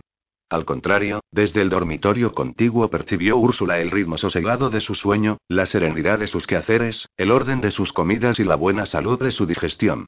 Lo único que intrigó a Úrsula después de casi dos meses de castigo, fue que Meme no se bañara en la mañana, como lo hacían todos, sino a las siete de la noche. Alguna vez pensó prevenirla contra los alacranes, pero Meme era tan esquiva con ella por la convicción de que la había denunciado, que prefirió no perturbarla con impertinencias de tatarabuela. Las mariposas amarillas invadían la casa desde el atardecer. Todas las noches, al regresar del baño, Meme encontraba a Fernanda desesperada, matando mariposas con la bomba de insecticida. Esto es una desgracia, decía. Toda la vida me contaron que las mariposas nocturnas llaman la mala suerte. Una noche, mientras Meme estaba en el baño, Fernanda entró en su dormitorio por casualidad, y había tantas mariposas que apenas se podía respirar. Agarró cualquier trapo para espantarlas y el corazón se le heló de pavor al relacionar los baños nocturnos de su hija con las cataplasmas de mostaza que rodaron por el suelo. No esperó un momento oportuno, como lo hizo la primera vez. Al día siguiente invitó a almorzar al nuevo alcalde, que como ella había bajado de los páramos, y le pidió que estableciera una guardia nocturna en el traspatio, porque tenía la impresión de que se estaban robando las gallinas. Esa noche, la guardia derribó a Mauricio Babilonia cuando levantaba las cejas para entrar en el baño donde Meme lo esperaba, desnuda y temblando de amor entre los alacranes y las mariposas, como lo había hecho casi todas las noches de los últimos meses. Un proyectil incrustado en la columna vertebral lo redujo a cama por el resto de su vida. Murió de viejo en la soledad, sin un quejido, sin una protesta, sin una sola tentativa de infidencia, atormentado por los recuerdos y por las mariposas amarillas que no le concedieron un instante de paz, y públicamente repudiado como un ladrón de gallinas. Los acontecimientos que habían de darle el golpe mortal a Macondo empezaban a vislumbrarse cuando llegaron a la casa al hijo de Meme Buen Día. La situación pública era entonces tan incierta, que nadie tenía el espíritu dispuesto para ocuparse de escándalos privados, de modo que Fernanda contó con un ambiente propicio para mantener al niño escondido como si no hubiera existido nunca. Tuvo que recibirlo, porque las circunstancias en que se lo llevaron no hacían posible el rechazo. Tuvo que soportarlo contra su voluntad por el resto de su vida, porque a la hora de la verdad le faltó valor para cumplir la íntima determinación de ahogarlo en la alberca del baño. Lo encerró en el antiguo taller del coronel Aureliano Buendía. A Santa Sofía de la Piedad logró convencerla de que lo había encontrado flotando en una canastilla. Úrsula había de morir sin conocer su origen. La pequeña amaranta Úrsula, que entró una vez al taller cuando Fernanda estaba alimentando al niño, también creyó en la versión de la canastilla flotante. Aureliano II, definitivamente distanciado de la esposa por la forma irracional en que ésta manejó la tragedia de Meme, no supo de la existencia del nieto sino tres años después de que lo llevaron a la casa, cuando el niño escapó al cautiverio por un descuido de Fernanda, y se asomó al corredor por una fracción de segundo, desnudo y con los pelos enmarañados y con un impresionante sexo de moco de pavo, como si no fuera una criatura humana sino la definición enciclopédica de un antropófago. Fernanda no contaba con aquella trastada de su incorregible destino. El niño fue como el regreso de una vergüenza que ella creía haber desterrado para siempre de la casa. Apenas se habían llevado a Mauricio Babilonia con la espina dorsal fracturada, y ya había concebido Fernanda hasta el detalle más ínfimo de un plan destinado a eliminar todo vestigio del oprobio. Sin consultarlo con su marido, hizo al día siguiente su equipaje, metió en una maletita las tres mudas que su hija podía necesitar, y fue a buscarla al dormitorio media hora antes de la llegada del tren. Vamos, Renata le dijo. No le dio ninguna explicación. Meme, por su parte, no la esperaba ni la quería. No solo ignoraba para dónde iban, sino que le habría dado igual si la hubieran llevado al matadero. No había vuelto a hablar, ni lo haría en el resto de su vida, desde que oyó el disparo en el traspatio y el simultáneo aullido de dolor de Mauricio Babilonia. Cuando su madre le ordenó salir del dormitorio, no se peinó ni se lavó la cara, y subió al tren como un sonámbulo sin advertir siquiera las mariposas amarillas que seguían acompañándola. Fernanda no supo nunca, ni se tomó el trabajo de averiguarlo, si su silencio pétreo era una determinación de su voluntad, o si se había quedado muda por el impacto de la tragedia. Meme apenas se dio cuenta del viaje a través de la antigua región encantada. No vio las umbrosas e interminables plantaciones de banano a ambos lados de las líneas. No vio las casas blancas de los gringos, ni sus jardines aridecidos por el polvo y el calor, ni las mujeres con pantalones cortos y camisas de rayas azules que jugaban barajas en los pórticos. No vio las carretas de bueyes cargadas de racimos en los caminos polvorientos. No vio las doncellas que saltaban como sábalos en los ríos transparentes para dejarles a los pasajeros del tren la amargura de sus senos espléndidos, ni las barracas abigarradas y miserables de los trabajadores donde revoloteaban las mariposas amarillas de Mauricio Babilonia, y en cuyos portales había niños verdes y escuálidos sentados en sus vacinillas, y mujeres embarazadas que gritaban improperios al paso del tren. Aquella visión fugaz, que para ella era una fiesta cuando regresaba del colegio, pasó por el corazón de Meme sin despabilarlo. No miró a través de la ventanilla ni siquiera cuando se acabó la humedad ardiente de las plantaciones, y el tren pasó por la llanura de Amápolas donde estaba todavía el costillar carbonizado del galeón español, y salió luego al mismo aire diáfano y al mismo mar espumoso y sucio donde casi un siglo antes fracasaron las ilusiones de José Arcadio Buendía. A las cinco de la tarde, cuando llegaron a la estación final de la Ciénaga, descendió del tren porque Fernanda lo hizo. Subieron a un cochecito que parecía un murciélago enorme, tirado por un caballo asmático, y atravesaron la ciudad desolada, en cuyas calles interminables y cuarteadas por el salitre, resonaba un ejercicio de piano igual al que escuchó Fernanda en las siestas de su adolescencia. Se embarcaron en un buque fluvial, cuya rueda de madera hacía un ruido de conflagración, y cuyas láminas de hierro carcomidas por el óxido reverberaban como la boca de un horno. Meme se encerró en el camarote. Dos veces al día dejaba Fernanda un plato de comida junto a la cama, y dos veces al día se lo llevaba intacto, no porque Meme hubiera resuelto morirse de hambre, sino porque le repugnaba el solo olor de los alimentos y su estómago expulsaba hasta el agua. Ni ella misma sabía entonces que su fertilidad había burlado a los vapores de mostaza, así como Fernanda no lo supo hasta casi un año después, cuando le llevaron al niño. En el camarote sofocante, trastornada por la vibración de las paredes de hierro y por el tufo insoportable del cieno removido por la rueda del buque, Meme perdió la cuenta de los días. Había pasado mucho tiempo cuando vio la última mariposa amarilla destrozándose en las aspas del ventilador y admitió como una verdad irremediable que Mauricio Babilonia había muerto. Sin embargo, no se dejó vencer por la resignación. Seguía pensando en él durante la penosa travesía a lomo de mula por el páramo alucinante donde se perdió Aureliano II cuando buscaba a la mujer más hermosa que se había dado sobre la tierra, y cuando remontaron la cordillera por caminos de indios, y entraron a la ciudad lúgubre en cuyos vericuetos de piedra resonaban los bronces funerarios de 32 iglesias. Esa noche durmieron en la abandonada mansión colonial, sobre los tablones que Fernanda puso en el suelo de un aposento invadido por la maleza, y arropadas con piltrafas de cortinas que arrancaron de las ventanas y que se desmigaban a cada vuelta del cuerpo. me supo dónde estaban porque en el espanto del insomnio vio pasar al caballero vestido de negro que en una distante víspera de Navidad llevaron a la casa dentro de un cofre de plomo. Al día siguiente, después de misa, Fernanda la condujo a un edificio sombrío que Meme reconoció de inmediato por las evocaciones que su madre solía hacer del convento donde la educaron para reina, y entonces comprendió que había llegado al término del viaje. Mientras Fernanda hablaba con alguien en el despacho contiguo, ella se quedó en un salón ajedrezado con grandes óleos de arzobispos coloniales, temblando de frío, porque llevaba todavía un traje de etamina con florecitas negras y los duros borceguilles hinchados por el hielo del páramo. Estaba de pie en el centro del salón, pensando en Mauricio Babilonia bajo el chorro amarillo de los vitrales, cuando salió del despacho una novicia muy bella que llevaba su maletita con las tres mudas de ropa.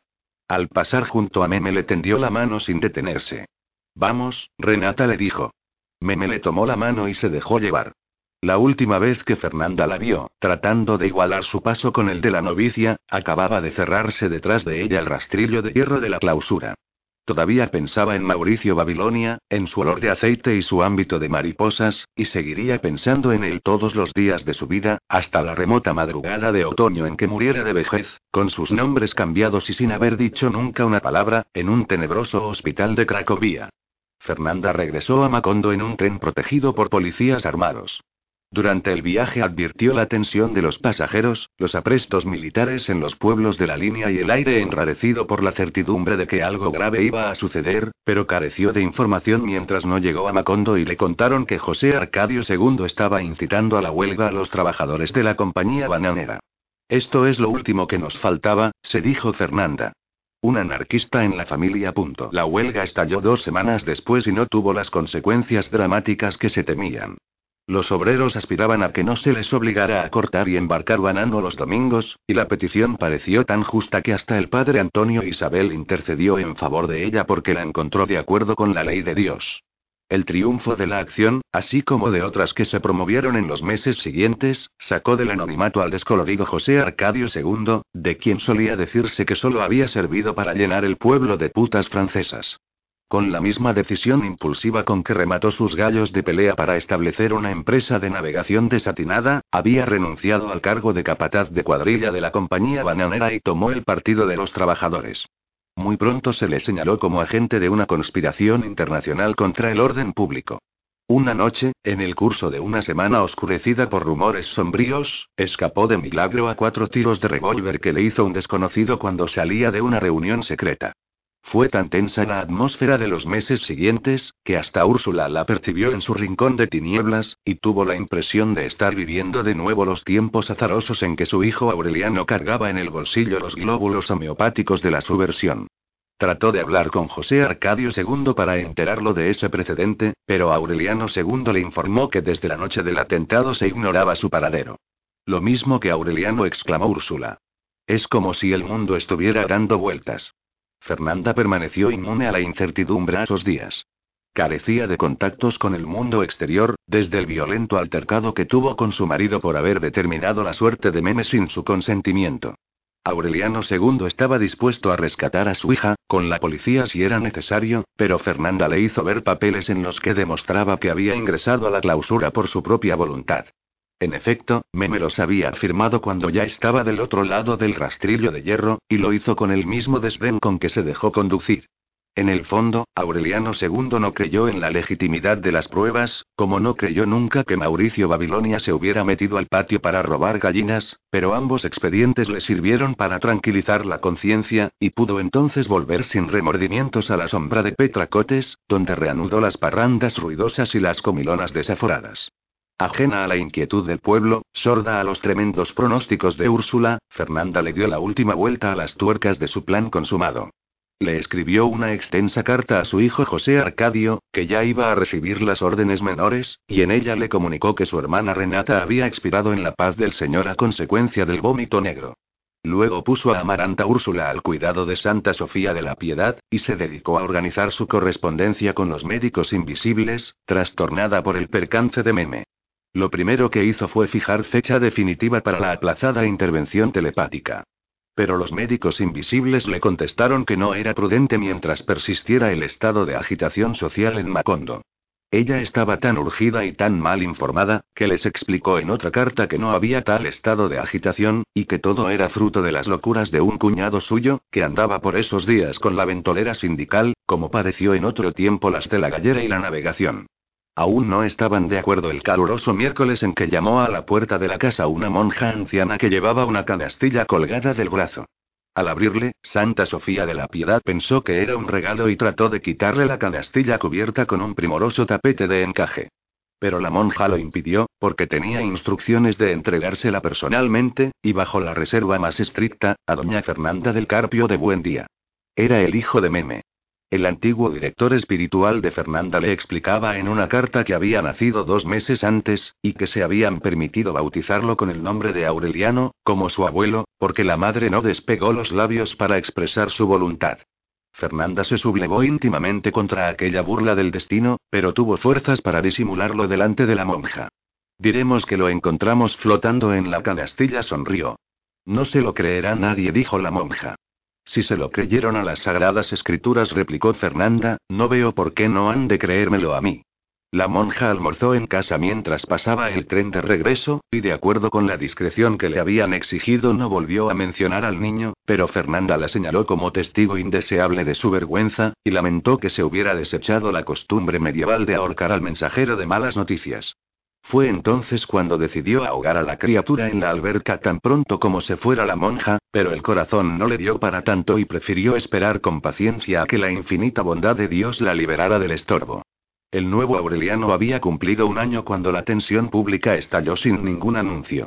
José Arcadio II y otros dirigentes sindicales que habían permanecido hasta entonces en la clandestinidad aparecieron intempestivamente un fin de semana y promovieron manifestaciones en los pueblos de la zona bananera. La policía se conformó con vigilar el orden. Pero en la noche del lunes los dirigentes fueron sacados de sus casas y mandados con grillos de 5 kilos en los pies a la cárcel de la capital provincial. Entre ellos se llevaron a José Arcadio II y a Lorenzo Gavilán, un coronel de la Revolución Mexicana, exiliado en Macondo, que decía haber sido testigo del heroísmo de su compadre Artemio Cruz.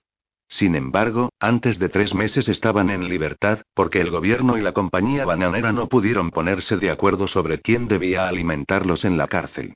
La inconformidad de los trabajadores se fundaba esta vez en la insalubridad de las viviendas, el engaño de los servicios médicos y la inequidad de las condiciones de trabajo. Afirmaban, además, que no se les pagaba con dinero efectivo, sino con vales que solo servían para comprar jamón de Virginia en los comisariatos de la compañía. José Arcadio II fue encarcelado porque reveló que el sistema de los vales era un recurso de la compañía para financiar sus barcos fruteros, que de no haber sido por la mercancía de los comisariatos hubieran tenido que regresar vacíos desde Nueva Orleans hasta los puertos de embarque del banano. Los otros cargos eran del dominio público. Los médicos de la compañía no examinaban a los enfermos, sino que los hacían pararse en fila india frente a los dispensarios, y una enfermera les ponía en la lengua una píldora del color del piedralipe, así tuvieran paludismo, blenorragia o estreñimiento. Era una terapéutica tan generalizada, que los niños se ponían en la fila varias veces, y en vez de tragarse las píldoras se las llevaban a su casa para señalar con ellas los números cantados en el juego de lotería. Los obreros de la compañía estaban hacinados en tambos miserables. Los ingenieros, en vez de construir letrinas, llevaban a los campamentos, por Navidad, un excusado portátil para cada 50 personas, y hacían demostraciones públicas de cómo utilizarlos para que duraran más. Los decrépitos abogados vestidos de negro que en otro tiempo asediaron al coronel Aureliano Buendía, y que entonces eran apoderados de la compañía bananera, desvirtuaban estos cargos con arbitrios que parecían cosa de magia. Cuando los trabajadores redactaron un pliego de peticiones unánime, pasó mucho tiempo sin que pudieran notificar oficialmente a la compañía bananera. Tan pronto como conoció el acuerdo, el señor Brown enganchó en el tren su suntuoso vagón de vidrio, y desapareció de Macondo junto con los representantes más conocidos de su empresa. Sin embargo, varios obreros encontraron a uno de ellos el sábado siguiente en un burdel, y le hicieron firmar una copia del pliego de peticiones cuando estaba desnudo con la mujer que se prestó para llevarlo a la trampa.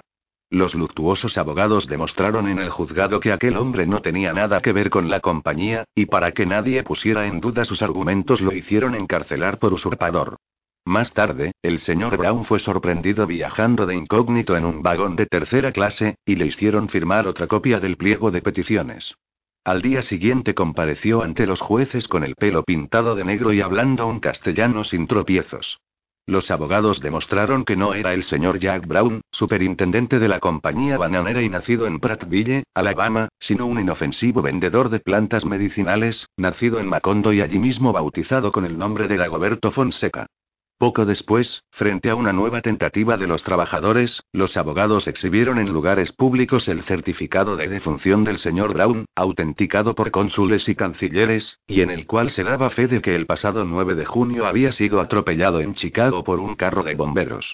Cansados de aquel delirio hermenéutico, los trabajadores repudiaron a las autoridades de Macondo y subieron con sus quejas a los tribunales supremos. Fue allí donde los ilusionistas del derecho demostraron que las reclamaciones carecían de toda validez, simplemente porque la compañía bananera no tenía, ni había tenido nunca ni tendría jamás trabajadores a su servicio, sino que los reclutaba ocasionalmente y con carácter temporal. De modo que se desbarató la patraña del jamón de Virginia, las píldoras milagrosas y los excusados pascuales, y se estableció por fallo de tribunal y se proclamó en bandos solemnes la inexistencia de los trabajadores. La huelga grande estalló. Los cultivos se quedaron a medias, la fruta se pasó en las cepas y los trenes de 120 vagones se pararon en los ramales. Los obreros ociosos desbordaron los pueblos. La calle de los turcos reverberó en un sábado de muchos días, y en el salón de billares del hotel de Jacob hubo que establecer turnos de 24 horas. Allí estaba José Arcadio II, el día en que se anunció que el ejército había sido encargado de restablecer el orden público. Aunque no era hombre de presagios, la noticia fue para él como un anuncio de la muerte, que había esperado desde la mañana distante en que el coronel Gerineldo Márquez le permitió ver un fusilamiento. Sin embargo, el mal augurio no alteró su solemnidad. Hizo la jugada que tenía prevista y no erró la carambola. Poco después, las descargas de redoblante, los ladridos del clarín, los gritos y el tropel de la gente le indicaron que no solo la partida de billar, sino la callada y solitaria partida que jugaba consigo mismo desde la madrugada de la ejecución, habían por fin terminado. Entonces se asomó a la calle, y los vio. Eran tres regimientos cuya marcha pautada por tambor de galeotes hacía trepidar la tierra. Su resuello de dragón multicéfalo impregnó de un vapor pestilente la claridad del mediodía. Eran pequeños, macizos, brutos. Sudaban con sudor de caballo, y tenían un olor de carnaza macerada por el sol, y la impavidez taciturna e impenetrable de los hombres del páramo. Aunque tardaron más de una hora en pasar, hubiera podido pensarse que eran unas pocas escuadras girando en redondo, porque todos eran idénticos, hijos de la misma madre, y todos soportaban con igual estolidez el peso de los morales y las cantimploras, y la vergüenza de los fusiles con las bayonetas caladas, y el incordio de la obediencia ciega y el sentido del honor. Úrsula los oyó pasar desde su lecho de tinieblas y levantó la mano con los dedos en cruz. Santa Sofía de la Piedad existió por un instante, inclinada sobre el mantel bordado que acababa de planchar, y pensó en su hijo, José Arcadio II, que vio pasar sin inmutarse los últimos soldados por la puerta del hotel de Jacob. La ley marcial facultaba al ejército para asumir funciones de árbitro de la controversia, pero no se hizo ninguna tentativa de conciliación. Tan pronto como se exhibieron en Macondo, los soldados pusieron a un lado los fusiles, cortaron y embarcaron el banano y movilizaron los trenes. Los trabajadores, que hasta entonces se habían conformado con esperar, se echaron al monte sin más armas que sus machetes de labor, y empezaron a sabotear el sabotaje. Incendiaron fincas y comisariatos, destruyeron los rieles para impedir el tránsito de los trenes que empezaban a abrirse paso con fuego de ametralladoras, y cortaron los alambres del telégrafo y el teléfono. Las acequias se tiñeron de sangre. El señor Brown, que estaba vivo en el gallinero electrificado, fue sacado de Macondo con su familia y las de otros compatriotas suyos, y conducidos a territorio seguro bajo la protección del ejército. La situación amenazaba con evolucionar hacia una guerra civil desigual y sangrienta, cuando las autoridades hicieron un llamado a los trabajadores para que se concentraran en Macondo. El llamado anunciaba que el jefe civil y militar de la provincia llegaría el viernes siguiente, dispuesto a interceder en el conflicto. José Arcadio II estaba entre la muchedumbre que se concentró en la estación desde la mañana del viernes. Había participado en una reunión de los dirigentes sindicales y había sido comisionado junto con el coronel Gavilán para confundirse con la multitud y orientarla según las circunstancias. No se sentía bien, y amasaba una pasta salitrosa en el paladar, desde que advirtió que el ejército había emplazado nidos de ametralladoras alrededor de la plazoleta, y que la ciudad alambrada de la compañía bananera estaba protegida con piezas de artillería. Hacia las 12, esperando un tren que no llegaba, más de 3.000 personas, entre trabajadores, mujeres y niños, habían desbordado el espacio descubierto frente a la estación y se apretujaban en las calles adyacentes que el ejército cerró con filas de ametralladoras. Aquello parecía entonces, más que una recepción, una feria jubilosa. Habían trasladado los puestos de fritangas y las tiendas de bebidas de la calle de los turcos, y la gente soportaba con muy buen ánimo el fastidio de la espera y el sol abrasante. Un poco antes de las tres corrió el rumor de que el tren oficial no llegaría hasta el día siguiente. La muchedumbre cansada exhaló un suspiro de desaliento. Un teniente del ejército se subió entonces en el techo de la estación, donde había cuatro nidos de ametralladoras enfiladas hacia la multitud, y se dio un toque de silencio. Al lado de José Arcadio II estaba una mujer descalza, muy gorda, con dos niños de unos cuatro y siete años cargó al menor, y le pidió a José Arcadio II, sin conocerlo, que levantara al otro para que oyera mejor lo que iban a decir.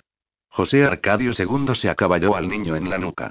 Muchos años después, ese niño había de seguir contando, sin que nadie se lo creyera, que había visto al teniente leyendo con una bocina de gramófono el decreto número 4 del jefe civil y militar de la provincia. Estaba firmado por el general Carlos Cortés Vargas, y por su secretario, el mayor Enrique García Isaza, y en tres artículos de 80 palabras declaraba a los huelguistas cuadrilla de malhechores y facultaba al ejército para matarlos a bala. Leído el decreto, en medio de una ensordecedora rechifla de protesta, un capitán sustituyó al teniente en el techo de la estación, y con la bocina de gramófono hizo señas de que quería hablar. La muchedumbre volvió a guardar silencio. Señoras y señores, dijo el capitán con una voz baja, lenta, un poco cansada, tienen cinco minutos para retirarse. La rechifla y los gritos redoblados ahogaron el toque de clarín que anunció el principio del plazo. Nadie se movió. Han pasado cinco minutos, dijo el capitán en el mismo tono. Un minuto más y se hará fuego. José Arcadio II, sudando hielo, se bajó al niño de los hombros y se lo entregó a la mujer. Estos cabrones son capaces de disparar, murmuró ella. José Arcadio Buendía no tuvo tiempo de hablar, porque al instante reconoció la voz ronca del coronel Gavilán haciéndole seco con un grito a las palabras de la mujer. Embriagado por la tensión, por la maravillosa profundidad del silencio y, además, convencido de que nada haría mover a aquella muchedumbre pasmada por la fascinación de la muerte, José Arcadio II se empinó por encima de las cabezas que tenía enfrente, y por primera vez en su vida levantó la voz. Cabrones. Gritó. Les regalamos el minuto que falta. Al final de su grito ocurrió algo que no le produjo espanto, sino una especie de alucinación. El capitán dio la orden de fuego y 14 nidos de ametralladoras le respondieron en el acto. Pero todo parecía una farsa. Era como si las ametralladoras hubieran estado cargadas con engañifas de pirotecnia, porque se escuchaba su anhelante tableteo, y se veían sus escupitajos incandescentes, pero no se percibía la más leve reacción, ni una voz, ni siquiera un suspiro, entre la muchedumbre compacta que parecía petrificada por una invulnerabilidad instantánea.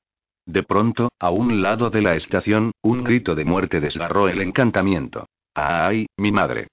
Una fuerza sísmica, un aliento volcánico, un rugido de cataclismo, estallaron en el centro de la muchedumbre con una descomunal potencia expansiva. José Arcadio II apenas tuvo tiempo de levantar al niño, mientras la madre con el otro era absorbida por la muchedumbre centrifugada por el pánico.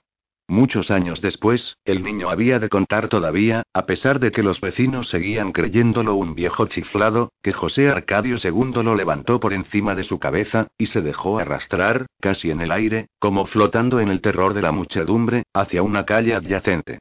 La posición privilegiada del niño le permitió ver que en ese momento la masa desbocada empezaba a llegar a la esquina y la fila de ametralladoras abrió fuego. Varias voces gritaron al mismo tiempo. Tírense al suelo. Tírense al suelo. Ya los de las primeras líneas lo habían hecho, barridos por las ráfagas de metralla. Los sobrevivientes, en vez de tirarse al suelo, trataron de volver a la plazoleta, y el pánico dio entonces un coletazo de dragón, y los mandó en una oleada compacta contra la otra oleada compacta que se movía en sentido contrario, despedida por el otro coletazo de dragón de la calle opuesta, donde también las ametralladoras disparaban sin tregua. Estaban acorralados, girando en un torbellino gigantesco que poco a poco se reducía a su epicentro porque sus bordes iban siendo sistemáticamente recortados en redondo, como pelando una cebolla, por las tijeras insaciables y metódicas de la metralla. El niño vio una mujer arrodillada, con los brazos en cruz, en un espacio limpio, misteriosamente vedado a la estampida. Allí lo puso José Arcadio II, en el instante de derrumbarse con la cara bañada en sangre, antes de que el tropel colosal arrasara con el espacio vacío, con la mujer arrodillada, con la luz del alto cielo de sequía, y con el puto mundo donde Úrsula Iguarán había vendido tantos animalitos de caramelo. Cuando José Arcadio II despertó estaba boca arriba en las tinieblas. Se dio cuenta de que iba en un tren interminable y silencioso, y de que tenía el cabello apelmazado por la sangre seca y le dolían todos los huesos. Sintió un sueño insoportable. Dispuesto a dormir muchas horas, a salvo del terror y el horror, se acomodó del lado que menos le dolía, y solo entonces descubrió que estaba acostado sobre los muertos. No había un espacio libre en el vagón, salvo el corredor central. Debían de haber pasado varias horas después de la masacre, porque los cadáveres tenían la misma temperatura del yeso en otoño, y su misma consistencia de espuma petrificada, y quienes los habían puesto en el vagón tuvieron tiempo de arrumarlos en el orden y el sentido en que se transportaban los racimos de banano. Tratando de fugarse de la pesadilla, José Arcadio II se arrastró de un vagón a otro, en la dirección en que avanzaba el tren, y en los relámpagos que estallaban por entre los listones de madera al pasar por los pueblos dormidos veía los muertos hombres, los muertos mujeres, los muertos niños, que iban a ser arrojados al mar como el banano de rechazo. Solamente reconoció a una mujer que vendía refrescos en la plaza y al coronel Gavilán, que todavía llevaba enrollado en la mano el cinturón con la hebilla de plata moreliana con que trató de abrirse camino a través del pánico. Cuando llegó al primer vagón dio un salto en la oscuridad, y se quedó tendido en la zanja hasta que el tren acabó de pasar. Era el más largo que había visto nunca, con casi 200 vagones de carga, y una locomotora en cada extremo y una tercera en el centro. No llevaba ninguna luz, ni siquiera las rojas y verdes lámparas de posición, y se deslizaba a una velocidad nocturna y sigilosa. Encima de los vagones se veían los bultos oscuros de los soldados con las ametralladoras emplazadas. Después de medianoche se precipitó un aguacero torrencial. José Arcadio II ignoraba dónde había saltado, pero sabía que caminando en sentido contrario al del tren llegaría a Macondo.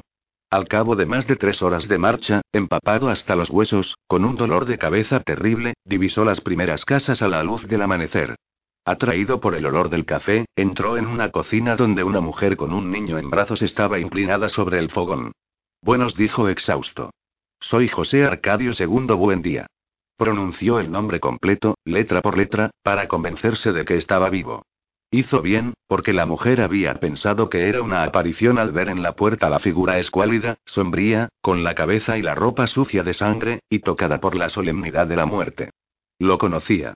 Llevó una manta para que se arropara mientras se secaba la ropa en el fogón, le calentó agua para que se lavara la herida, que era solo un desgarramiento de la piel, y le dio un pañal limpio para que se vendara la cabeza. Luego le sirvió un pocillo de café, sin azúcar, como le habían dicho que lo tomaban los buen día, y abrió la ropa cerca del fuego. José Arcadio II no habló mientras no terminó de tomar el café. Debían ser como tres mil, murmuró. ¿Qué? Los muertos, aclaró él. Debían ser todos los que estaban en la estación. La mujer lo midió con una mirada de lástima. Aquí no ha habido muertos, dijo. Desde los tiempos de tu tío, el coronel, no ha pasado nada en Macondo. En tres cocinas donde se detuvo José Arcadio II antes de llegar a la casa le dijeron lo mismo. No hubo muertos. Pasó por la plazoleta de la estación, y vio las mesas de fritangas amontonadas una encima de otra, y tampoco allí encontró rastro alguno de la masacre. Las calles estaban desiertas bajo la lluvia tenaz y las casas cerradas, sin vestigios de vida interior. La única noticia humana era el primer toque para misa. Llamó en la puerta de la casa del coronel Gavilán. Una mujer encinta, a quien había visto muchas veces, le cerró la puerta en la cara. Se fue, dijo asustada.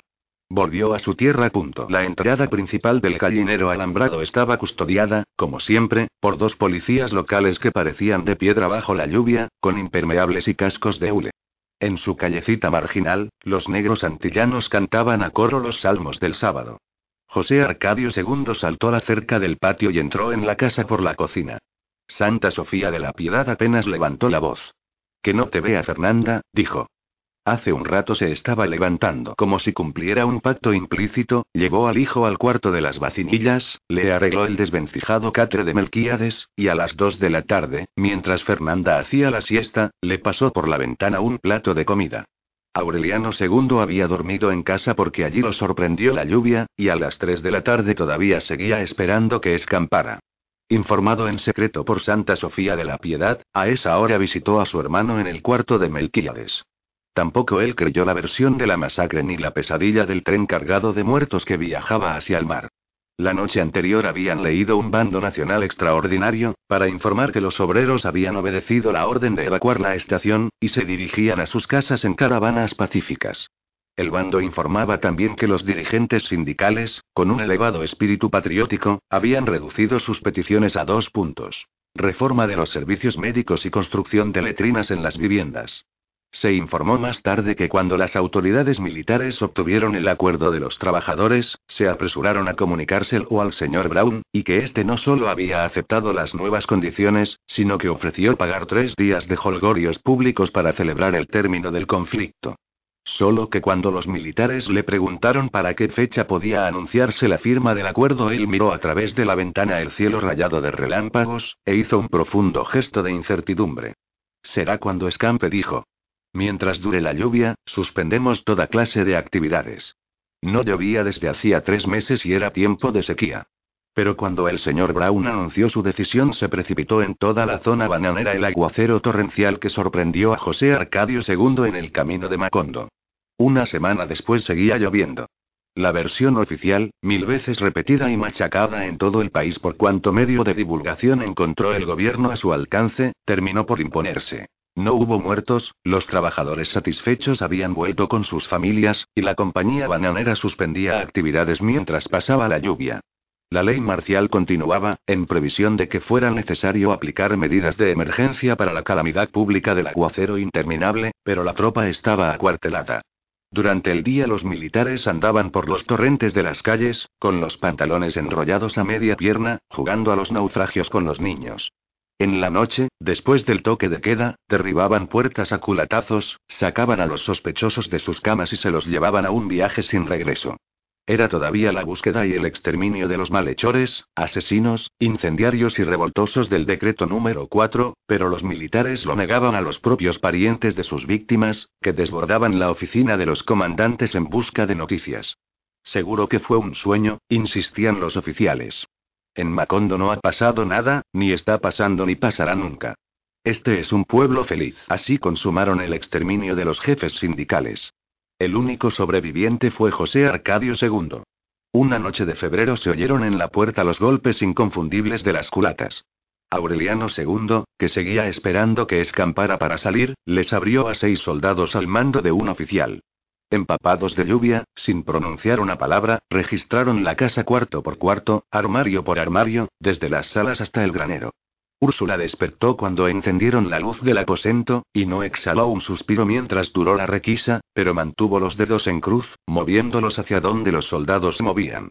Santa Sofía de la Piedad alcanzó a prevenir a José Arcadio II que dormía en el cuarto de Melquíades, pero él comprendió que era demasiado tarde para intentar la fuga. De modo que Santa Sofía de la Piedad volvió a cerrar la puerta, y él se puso la camisa y los zapatos, y se sentó en el catre a esperar que llegaran. En ese momento estaban requisando el taller de orfebrería. El oficial había hecho abrir el candado, y con una rápida barrida de la linterna había visto el mesón de trabajo y la vidriera con los frascos de ácidos y los instrumentos que seguían en el mismo lugar en que los dejó su dueño, y pareció comprender que en aquel cuarto no vivía nadie. Sin embargo, le preguntó astutamente a Aureliano II si era platero, y él le explicó que aquel había sido el taller del coronel Aureliano Buendía. Ajá, hizo el oficial, y encendió la luz y ordenó una requisa tan minuciosa, que no se les escaparon los 18 pescaditos de oro que se habían quedado sin fundir y que estaban escondidos detrás de los frascos en el tarro de lata. El oficial los examinó uno por uno en el mesón de trabajo y entonces se humanizó por completo. Quisiera llevarme uno, si usted me lo permite, dijo. En un tiempo fueron una clave de su versión, pero ahora son una reliquia. Era joven, casi un adolescente, sin ningún signo de timidez, y con una simpatía natural que no se le había notado hasta entonces. Aureliano Buendía le regaló el pescadito. El oficial se lo guardó en el bolsillo de la camisa, con un brillo infantil en los ojos, y echó los otros en el tarro para ponerlos donde estaban. Es un recuerdo invaluable, dijo. El coronel Aureliano Buendía fue uno de nuestros más grandes hombres. Sin embargo, el golpe de humanización no modificó su conducta profesional. Frente al cuarto de Melquíades, que estaba otra vez con candado, Santa Sofía de la Piedad acudió a una última esperanza. Hace como un siglo que no vive nadie en ese aposento, dijo. El oficial lo hizo abrir, lo recorrió con el haz de la linterna, y Aureliano II y Santa Sofía de la Piedad vieron los ojos árabes de José Arcadio II en el momento en que pasó por su cara la ráfaga de luz, y comprendieron que aquel era el fin de una ansiedad y el principio de otra que solo encontraría un alivio en la resignación. Pero el oficial siguió examinando la habitación con la linterna, y no dio ninguna señal de interés mientras no descubrió las 72 vacinillas apelotonadas en los armarios. Entonces encendió la luz. José Arcadio II estaba sentado en el borde del catre, listo para salir, más solemne y pensativo que nunca. Al fondo estaban los anaqueles con los libros descosidos, los rollos de pergaminos, y la mesa de trabajo limpia y ordenada, y todavía fresca la tinta en los tinteros. Había la misma pureza en el aire, la misma diafanidad, el mismo privilegio contra el polvo y la destrucción que conoció Aureliano II en la infancia, y que solo el coronel Aureliano Buendía no pudo percibir. Pero el oficial no se interesó sino en las vacinillas. ¿Cuántas personas viven en esta casa? preguntó. Cinco. El oficial, evidentemente, no entendió. Detuvo la mirada en el espacio donde Aureliano II y Santa Sofía de la Piedad seguían viendo a José Arcadio II, y también este se dio cuenta de que el militar lo estaba mirando sin verlo. Luego apagó la luz y ajustó la puerta. Cuando les habló a los soldados, entendió Aureliano II que el joven militar había visto el cuarto con los mismos ojos con que lo vio el coronel Aureliano Buendía. Es verdad que nadie ha estado en ese cuarto por lo menos en un siglo, dijo el oficial a los soldados. Ahí debe haber hasta culebras. Al cerrarse la puerta, José Arcadio II tuvo la certidumbre de que su guerra había terminado. Años antes, el coronel Aureliano Buendía le había hablado de la fascinación de la guerra y había tratado de demostrarla con ejemplos incontables sacados de su propia experiencia. Él le había creído. Pero la noche en que los militares lo miraron sin verlo, mientras pensaba en la tensión de los últimos meses, en la miseria de la cárcel, en el pánico de la estación y en el tren cargado de muertos, José Arcadio II llegó a la conclusión de que el coronel Aureliano Buendía no fue más que un farsante o un imbécil. No entendía que hubiera necesitado tantas palabras para explicar lo que se sentía en la guerra, si con una sola bastaba. Miedo. En el cuarto de Melquíades, en cambio, protegido por la luz sobrenatural, por el ruido de la lluvia, por la sensación de ser invisible, encontró el reposo que no tuvo un solo instante de su vida anterior, y el único miedo que persistía era el de que lo enterraran vivo. Se lo contó a Santa Sofía de la Piedad, que le llevaba las comidas diarias, y ella le prometió luchar por estar viva hasta más allá de sus fuerzas, para asegurarse de que lo enterraran muerto. A salvo de todo temor, José Arcadio II se dedicó entonces a repasar muchas veces los pergaminos de Melquíades, y tanto más a gusto cuanto menos los entendía. Acostumbrado al ruido de la lluvia, que a los dos meses se convirtió en una forma nueva del silencio, lo único que perturbaba su soledad eran las entradas y salidas de Santa Sofía de la Piedad. Por eso le suplicó que le dejara la comida en el alféizar de la ventana, y le echara candado a la puerta. El resto de la familia lo olvidó, inclusive Fernanda, que no tuvo inconveniente en dejarlo allí, cuando supo que los militares lo habían visto sin conocerlo. A los seis meses de encierro, en vista de que los militares se habían ido de Macondo, Aureliano II quitó el candado buscando a alguien con quien conversar mientras pasaba la lluvia. Desde que abrió la puerta se sintió agredido por la pestilencia de las vacinillas que estaban puestas en el suelo, y todas muchas veces ocupadas. José Arcadio II, devorado por la pelambre, indiferente al aire enrarecido por los vapores nauseabundos, seguía leyendo y releyendo los pergaminos ininteligibles. Estaba iluminado por un resplandor seráfico. Apenas levantó la vista cuando sintió abrirse la puerta, pero a su hermano le bastó aquella mirada para ver repetido en ella el destino irreparable del bisabuelo. Eran más de tres mil, fue todo cuanto dijo José Arcadio II. Ahora estoy seguro que eran todos los que estaban en la estación. Llovió cuatro años, once meses y dos días. Hubo épocas de llovizna en que todo el mundo se puso sus ropas de pontifical y se compuso una cara de convaleciente para celebrar la escampada, pero pronto se acostumbraron a interpretar las pausas como anuncios de recrudecimiento. Se desempedraba el cielo en unas tempestades de estropicio, y el norte mandaba unos huracanes que desportillaron techos y derribaron paredes, y desenterraron de raíz las últimas cepas de las plantaciones. Como ocurrió durante la peste del insomnio, que Úrsula se dio a recordar por aquellos días, la propia calamidad iba inspirando defensas contra el tedio. Aureliano II fue uno de los que más hicieron para no dejarse vencer por la ociosidad. Había ido a la casa por algún asunto casual la noche en que el señor Brown convocó la tormenta, y Fernanda trató de auxiliarlo con un paraguas medio desvarillado que encontró en un armario. No hace falta, dijo él. Me quedo aquí hasta que escampe. No era, por supuesto, un compromiso ineludible, pero estuvo a punto de cumplirlo al pie de la letra. Como su ropa estaba en casa de Petra Cotes, se quitaba cada tres días la que llevaba puesta, y esperaba en calzoncillos mientras la lavaban. Para no aburrirse, se entregó a la tarea de componer los numerosos desperfectos de la casa. Ajustó bisagras, aceitó cerraduras, atornilló aldabas y niveló fallebas. Durante varios meses se le vio vagar con una caja de herramientas que debieron olvidar los gitanos en los tiempos de José Arcadio Buendía, y nadie supo si fue por la gimnasia involuntaria, por el tedio invernal o por la abstinencia obligada, que la panza se le fue desinflando poco a poco como un pellejo, y la cara de tortuga beatífica se le hizo menos sanguínea y menos protuberante la papada, hasta que todo él terminó por ser menos paquidérmico y pudo amarrarse otra vez los cordones de los zapatos. Viéndolo montar picaportes y desconectar relojes, Fernanda se preguntó si no estaría incurriendo también en el vicio de hacer para deshacer, como el coronel Aureliano Buendía con los pescaditos de oro, Amaranta con los botones y la mortaja, José Arcadio II con los pergaminos y Úrsula con los recuerdos. Pero no era cierto. Lo malo era que la lluvia lo trastornaba todo, y las máquinas más áridas echaban flores por entre los engranajes si no se les aceitaba cada tres días, y se oxidaban los hilos de los brocados y le nacían algas de azafrán a la ropa mojada. La atmósfera era tan húmeda que los peces hubieran podido entrar por las puertas y salir por las ventanas, navegando en el aire de los aposentos. Una mañana despertó Úrsula sintiendo que se acababa en un soponcio de placidez, y ya había pedido que la llevaran al padre Antonio Isabel, aunque fuera en andas, cuando Santa Sofía de la Piedad descubrió que tenía la espalda adoquinada de sanguijuelas. Se las desprendieron una por una, achicharrándolas con tizones, antes de que terminaran de desangrarla. Fue necesario excavar canales para desaguar la casa, y desembarazarla de sapos y caracoles, de modo que pudieran secarse los pisos, quitar los ladrillos de las patas de las camas y caminar otra vez con zapatos. Entretenido con las múltiples minucias que reclamaban su atención, Aureliano II no se dio cuenta de que se estaba volviendo viejo, hasta una tarde en que se encontró contemplando el atardecer prematuro desde un mecedor, y pensando en Petracotes sin estremecerse. No habría tenido ningún inconveniente en regresar al amor insípido de Fernanda, cuya belleza se había reposado con la madurez, pero la lluvia lo había puesto a salvo de toda emergencia pasional, y le había infundido la serenidad esponjosa de la inapetencia. Se divirtió pensando en las cosas que hubiera podido hacer en otro tiempo con aquella lluvia que ya iba para un año.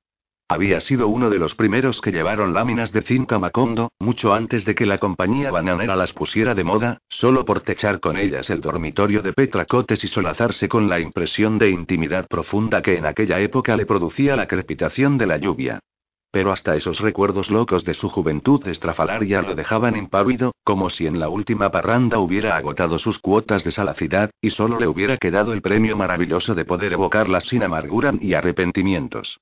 Hubiera podido pensarse que el diluvio le había dado la oportunidad de sentarse a reflexionar, y que el trajín de los alicates y las alcuzas le había despertado la añoranza tardía de tantos oficios útiles como hubiera podido hacer y no hizo en la vida, pero ni lo uno ni lo otro era cierto, porque la tentación de sedentarismo y domesticidad que lo andaba rondando no era fruto de la recapacitación ni el escarmiento. Le llegaba de mucho más lejos, desenterrada por el trinche de la lluvia, de los tiempos en que leía en el cuarto de Melquíades las prodigiosas fábulas de los tapices volantes y las ballenas que se alimentaban de barcos con tripulaciones. Fue por esos días que en un descuido de Fernanda apareció en el corredor el pequeño Aureliano, y su abuelo conoció el secreto de su identidad. Le cortó el pelo, lo vistió, lo enseñó a perderle el miedo a la gente, y muy pronto se vio que era un legítimo Aureliano Buendía, con sus pómulos altos, su mirada de asombro y su aire solitario. Para Fernanda fue un descanso. Hacía tiempo que había medido la magnitud de su soberbia, pero no encontraba cómo remediarla, porque mientras más pensaba en las soluciones, menos racionales le parecían. De haber sabido que Aureliano II iba a tomar las cosas como las tomó, con una buena complacencia de abuelo, no le habría dado tantas vueltas ni tantos plazos, sino que desde el año anterior se hubiera liberado de la mortificación. Para Amaranta Úrsula, que ya había mudado los dientes, el sobrino fue como un juguete escurridizo que la consoló del tedio de la lluvia. Aureliano II se acordó entonces de la enciclopedia inglesa que nadie había vuelto a tocar en el antiguo dormitorio de Meme. Empezó por mostrarles las láminas a los niños, en especial las de animales, y más tarde los mapas y las fotografías de países remotos y personajes célebres. Como no sabía inglés, y como apenas podía distinguir las ciudades más conocidas y las personalidades más corrientes, se dio a inventar nombres y leyendas para satisfacer la curiosidad insaciable de los niños. Fernanda creía de veras que su esposo estaba esperando a que escampara para volver con la concubina. En los primeros meses de la lluvia temió que él intentara deslizarse hasta su dormitorio, y que ella iba a pasar por la vergüenza de revelarle que estaba incapacitada para la reconciliación desde el nacimiento de Amaranta Úrsula. Esa era la causa de su ansiosa correspondencia con los médicos invisibles, interrumpida por los frecuentes desastres del correo. Durante los primeros meses, cuando se supo que los trenes se descarrilaban en la tormenta, una carta de los médicos invisibles le indicó que se estaban perdiendo las suyas. Más tarde, cuando se interrumpieron los contactos con sus corresponsales ignotos, había pensado seriamente en ponerse la máscara de tigre que usó su marido en el carnaval sangriento, para hacerse examinar con un nombre ficticio por los médicos de la compañía bananera. Pero una de las tantas personas que pasaban a menudo por la casa llevando las noticias ingratas del diluvio le había dicho que la compañía estaba desmantelando sus dispensarios para llevárselos a tierras de escampada. Entonces perdió la esperanza. Se resignó a aguardar que pasara la lluvia y se normalizara el correo y, mientras tanto, se aliviaba de sus dolencias secretas con recursos de inspiración, porque hubiera preferido morirse a ponerse en manos del único médico que quedaba en Macondo, el francés extravagante que se alimentaba con hierba para burros. Se había aproximado a Úrsula, confiando en que ella conociera algún paliativo para sus quebrantos. Pero la tortuosa costumbre de no llamar las cosas por su nombre la llevó a poner lo anterior en lo posterior, y a sustituir lo parido por lo expulsado, y a cambiar flujos por ardores para que todo fuera menos vergonzoso, de manera que Úrsula concluyó razonablemente que los trastornos no eran uterinos, sino intestinales, y le aconsejó que tomara en ayunas un paleta de calomel. De no haber sido por ese padecimiento que nada hubiera tenido de pudendo para alguien que no estuviera también enfermo de pudibundez, y de no haber sido por la pérdida de las cartas, a Fernanda no le habría importado la lluvia, porque al fin de cuentas toda la vida había sido para ella como si estuviera lloviendo. No modificó los horarios ni perdonó los ritos. Cuando todavía estaba la mesa alzada sobre ladrillos y puestas las sillas sobre tablones para que los comensales no se mojaran los pies, ella seguía sirviendo con manteles de lino y vajillas chinas, y prendiendo los candelabros en la cena, porque consideraba que las calamidades no podían tomarse de pretexto para el relajamiento de las costumbres. Nadie había vuelto a asomarse a la calle.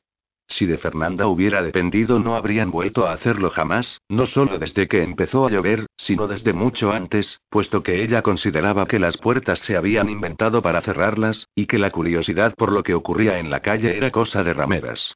Sin embargo, ella fue la primera en asomarse cuando avisaron que estaba pasando el entierro del coronel Gerineldo Márquez, aunque lo que vio entonces por la ventana entreabierta la dejó en tal estado de aflicción que durante mucho tiempo estuvo arrepintiéndose de su debilidad. No habría podido concebirse un cortejo más desolado. Habían puesto el ataúd en una carreta de bueyes sobre la cual construyeron un cobertizo de hojas de banano, pero la presión de la lluvia era tan intensa y las calles estaban tan empantanadas que a cada paso se atollaban las ruedas y el cobertizo estaba a punto de desbaratarse. Los chorros de agua triste que caían sobre el ataúd iban ensopando la bandera que le habían puesto encima, y que era en realidad la bandera sucia de sangre y de pólvora, repudiada por los veteranos más dignos. Sobre el ataúd habían puesto también el sable con borlas de cobre y seda, el mismo que el coronel Gerineldo Márquez colgaba en la percha de la sala para entrar inerme al costurero de Amaranta.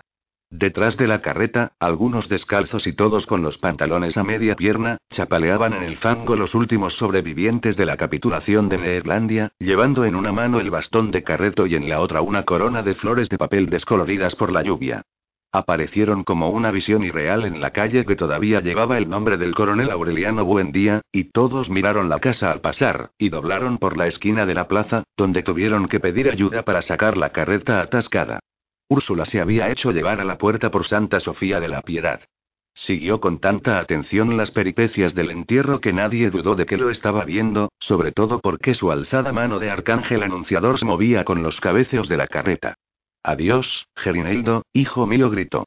Salúdame a mi gente y dile que nos vemos cuando escampe. Aureliano II la ayudó a volver a la cama, y con la misma informalidad con que la trataba siempre le preguntó el significado de su despedida. Es verdad, dijo ella.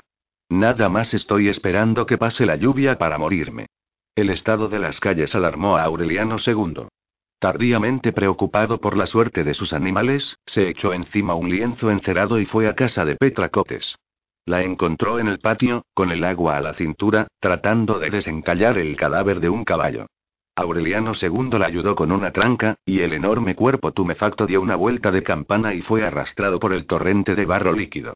Desde que empezó la lluvia, Petra Cotes no había hecho más que desembarazar su patio de animales muertos. En las primeras semanas le mandó recados a Aureliano II para que tomara providencias urgentes, y él había contestado que no había prisa, que la situación no era alarmante, que ya se pensaría en algo cuando escampara. Le mandó a decir que los potreros se estaban inundando, que el ganado se fugaba hacia las tierras altas donde no había que comer, y que estaban a merced del tigre y la peste. No hay nada que hacer, le contestó Aureliano II. Ya nacerán otros cuando escampe. Punto. Petra Cotes los había visto morir a racimadas, y apenas si se daba abasto para destazar a los que se quedaban atollados. Vio con una impotencia sorda cómo el diluvio fue exterminando sin misericordia una fortuna que en un tiempo se tuvo como la más grande y sólida de Macondo, y de la cual no quedaba sino la pestilencia. Cuando Aureliano II decidió ir a ver lo que pasaba, solo encontró el cadáver del caballo, y una mula escuálida entre los escombros de la caballeriza. Petra Cotes lo vio llegar sin sorpresa, sin alegría ni resentimiento, y apenas se permitió una sonrisa irónica. A buena hora. Dijo. Estaba envejecida, en los puros huesos, y sus lanceolados ojos de animal carnívoro se habían vuelto tristes y mansos de tanto mirar la lluvia. Aureliano II se quedó más de tres meses en su casa, no porque entonces se sintiera mejor allí que en la de su familia, sino porque necesitó todo ese tiempo para tomar la decisión de echarse otra vez encima el pedazo de lienzo encerrado. No hay prisa, dijo, como había dicho en la otra casa. Esperemos que escampe en las próximas horas. En el curso de la primera semana se fue acostumbrando a los desgastes que habían hecho el tiempo y la lluvia en la salud de su concubina, y poco a poco fue viéndola como era antes, acordándose de sus desafueros jubilosos y de la fecundidad de delirio que su amor provocaba en los animales, y en parte por amor y en parte por interés, una noche de la segunda semana la despertó con caricias apremiantes. Petra Cotes no reaccionó.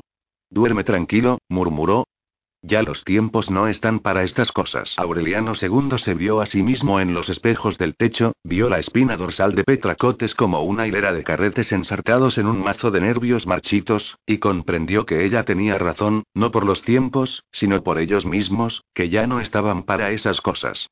Aureliano II regresó a la casa con sus baúles, convencido de que no solo Úrsula, sino todos los habitantes de Macondo, estaban esperando que escampara para morirse. Los había visto al pasar, sentados en las salas con la mirada absorta y los brazos cruzados, sintiendo transcurrir un tiempo entero, un tiempo sin desbravar, porque era inútil dividirlo en meses y años, y los días en horas, cuando no podía hacerse nada más que contemplar la lluvia. Los niños recibieron alborozados a Aureliano II, quien volvió a tocar para ellos el acordeón asmático. Pero el concierto no les llamó tanto la atención como las sesiones enciclopédicas, de modo que otra vez volvieron a reunirse en el dormitorio de Meme, donde la imaginación de Aureliano II convirtió el dirigible en un elefante volador que buscaba un sitio para dormir entre las nubes. En cierta ocasión encontró un hombre de a caballo que a pesar de su atuendo exótico conservaba un aire familiar, y después de mucho examinarlo llegó a la conclusión de que era un retrato del coronel Aureliano Buendía. Se lo mostró a Fernanda, y también ella admitió el parecido del jinete no solo con el coronel, sino con todos los miembros de la familia, aunque en verdad era un guerrero tártaro. Así se le fue pasando el tiempo, entre el coloso de Rodas y los encantadores de serpientes, hasta que su esposa le anunció que no quedaban más de seis kilos de carne salada y un saco de arroz en el granero. ¿Y ahora qué quieres que haga? preguntó él. Yo no sé, contestó Fernanda. Eso es asunto de hombres. Bueno, dijo Aureliano II, algo se hará cuando escampe. Siguió más interesado en la enciclopedia que en el problema doméstico, aun cuando tuvo que conformarse con una piltrafa y un poco de arroz en el almuerzo. Ahora es imposible hacer nada, decía. No puede llover toda la vida. Y mientras más largas le daba a las urgencias del granero, más intensa se iba haciendo la indignación de Fernanda, hasta que sus protestas eventuales, sus desahogos poco frecuentes, se desbordaron en un torrente incontenible, desatado, que empezó una mañana como el monótono bordón de una guitarra, y que a medida que avanzaba el día fue subiendo de tono, cada vez más rico, más espléndido. Aureliano II no tuvo conciencia de la cantaleta hasta el día siguiente, después del desayuno, cuando se sintió aturdido por un abejorreo que era entonces más fluido y alto que el rumor de la lluvia, y era Fernanda que se paseaba por toda la casa doliéndose de que la hubieran educado como una reina para terminar de sirvienta en una casa de locos, con un marido holgazán, idólatra, libertino, que se acostaba boca arriba a esperar que le llovieran panes del cielo, mientras ella se destroncaba los riñones tratando de mantener a flote un hogar emparapetado con alfileres, donde había tanto que hacer, tanto que soportar y corregir desde que amanecía Dios hasta la hora de acostarse, que llegaba a la cama con los ojos llenos de polvo de vidrio y, sin embargo, nadie le había dicho nunca buenos días, Fernanda, ¿qué tal noche pasaste, Fernanda? Ni le habían preguntado aunque fuera por cortesía por qué estaba tan pálida ni por qué despertaba con esas ojeras de violeta, a pesar de que ella no esperaba, por supuesto, que aquello saliera del resto de una familia que al fin y al cabo la había tenido siempre siempre como un estorbo, como el trapito de bajar la olla, como un monigote pintado en la pared, y que siempre andaban desbarrando contra ella por los rincones, llamándola santurrona, llamándola farisea, llamándola lagarta, y hasta Amaranta, que en paz descanse, había dicho de viva voz que ella era de las que confundían el recto con las témporas, bendito sea Dios, qué palabras, y ella había aguantado todo con resignación por las intenciones del Santo Padre, pero no había podido soportar más cuando el malvado de José Arcadio II dijo que la perdición de la familia había sido abrirle las puertas a una cachaca, imagínese, una cachaca mandona, válgame Dios, una cachaca hija de la mala saliva, de la misma índole de los cachacos que mandó el gobierno a matar trabajadores, dígame usted, y se refería a nadie menos que a ella, la hijada del duque de Alba, una dama con tanta alcurnia que le revolvía el hígado a las esposas de los presidentes, una fijo de alga de sangre como ella que tenía derecho a firmar con once apellidos peninsulares, y que era el único mortal en ese pueblo de bastardos que no se sentía emberenjenado frente a 16 cubiertos, para que luego el adúltero de su marido dijera muerto de risa que tantas cucharas y tenedores, y tantos cuchillos y cucharitas no era cosa de cristianos, sino de cien pies, y la única que podía determinar a ojos cerrados cuando se servía el vino blanco, y de qué lado y en qué copa, y cuando se servía el vino rojo, y de qué lado y en qué copa, y no como la montuna de Amaranta, que en paz descanse, que creía que el vino blanco se servía de día y el vino rojo de noche y la única en todo el litoral que podía vanagloriarse de no haber hecho del cuerpo sino en vacinillas de oro, para que luego el coronel Aureliano Buendía, que en paz descanse, tuviera el atrevimiento de preguntar con su mala bilis de masón de dónde había merecido ese privilegio, si era que ella no cagaba mierda, sino astromelías, imagínese con esas palabras, y para que Renata, su propia hija, que por indiscreción había visto sus aguas mayores en el dormitorio, contestara que de verdad la vacinilla era de mucho oro y de mucha heráldica, pero que lo que tenía dentro era pura mierda, mierda física, y peor todavía que las otras porque era mierda de cachaca, imagínese, su propia hija, de modo que nunca se había hecho ilusiones con el resto de la familia, pero de todos modos tenía derecho a esperar un poco de más consideración de parte de su esposo, puesto que bien o mal era su cónyuge de sacramento, su autor, su legítimo perjudicado. Que se echó encima por voluntad libre y soberana la grave responsabilidad de sacarla del solar paterno, donde nunca se privó ni se dolió de nada, donde tejía palmas fúnebres por gusto de entretenimiento, puesto que su padrino había mandado una carta con su firma y el sello de su anillo impreso en el lacre, solo para decir que las manos de su ahijada no estaban hechas para menesteres de este mundo, como no fuera tocar el clavicordio y, sin embargo, el insensato de su marido la había sacado de su casa con todas las admoniciones y advertencias y la había llevado a aquella paila de infierno donde no se podía respirar de calor, y antes de que ella acabara de guardar sus dietas de Pentecostés ya se había ido con sus baúles trashumantes y su acordeón de perdulario a holgar en adulterio con una desdichada a quien bastaba con verle las nalgas, bueno, ya estaba dicho, a quien bastaba con verle menear las nalgas de potranca para adivinar que era una, que era una, todo lo contrario de ella, que era una dama en el palacio o en la pocilga, en la mesa o en la cama, una dama de nación, temerosa de Dios, obediente de sus leyes y sumisa a sus designios, y con quien no podía hacer, por supuesto, las maromas y vagabundinas que hacía con la otra, que por supuesto se prestaba a todo, como las matronas francesas, y peor aún, pensándolo bien, porque éstas al menos tenían la honradez de poner un foco colorado en la puerta, semejantes porquerías, imagínese, ni más faltaba, con la hija única y bien amada de doña Renata Argote y don Fernando del Carpio, y sobre todo de este, por supuesto, un santo varón, un cristiano de los grandes, caballero de la Orden del Santo Sepulcro, de esos que reciben directamente de Dios el privilegio de conservarse intactos en la tumba, con la piel tersa como raso de novia y los ojos vivos y diáfanos como las esmeraldas. Eso sí no es cierto, la interrumpió Aureliano II, cuando lo trajeron ya apestaba. Había tenido la paciencia de escucharla un día entero, hasta sorprenderla en una falta. Fernanda no le hizo caso, pero bajó la voz. Esa noche, durante la cena, el exasperante zumbido de la cantaleta había derrotado al rumor de la lluvia. Aureliano II comió muy poco, con la cabeza baja, y se retiró temprano al dormitorio. En el desayuno del día siguiente Fernanda estaba trémula, con aspecto de haber dormido mal, y parecía desahogada por completo de sus rencores. Sin embargo, cuando su marido preguntó si no sería posible comerse un huevo tibio, ella no contestó simplemente que desde la mañana anterior se habían acabado los huevos, sino que elaboró una virulenta diatriba contra los hombres que se pasaban el tiempo adorándose el ombligo y luego tenían la cachaza de pedir hígados de alondra en la mesa. Aureliano II llevó a los niños a ver la enciclopedia, como siempre, y Fernanda fingió poner orden en el dormitorio de Meme, solo para que él la oyera murmurar que, por supuesto, se necesitaba tener la cara dura para decirles a los pobres inocentes que el coronel Aureliano Buendía estaba retratado en la enciclopedia.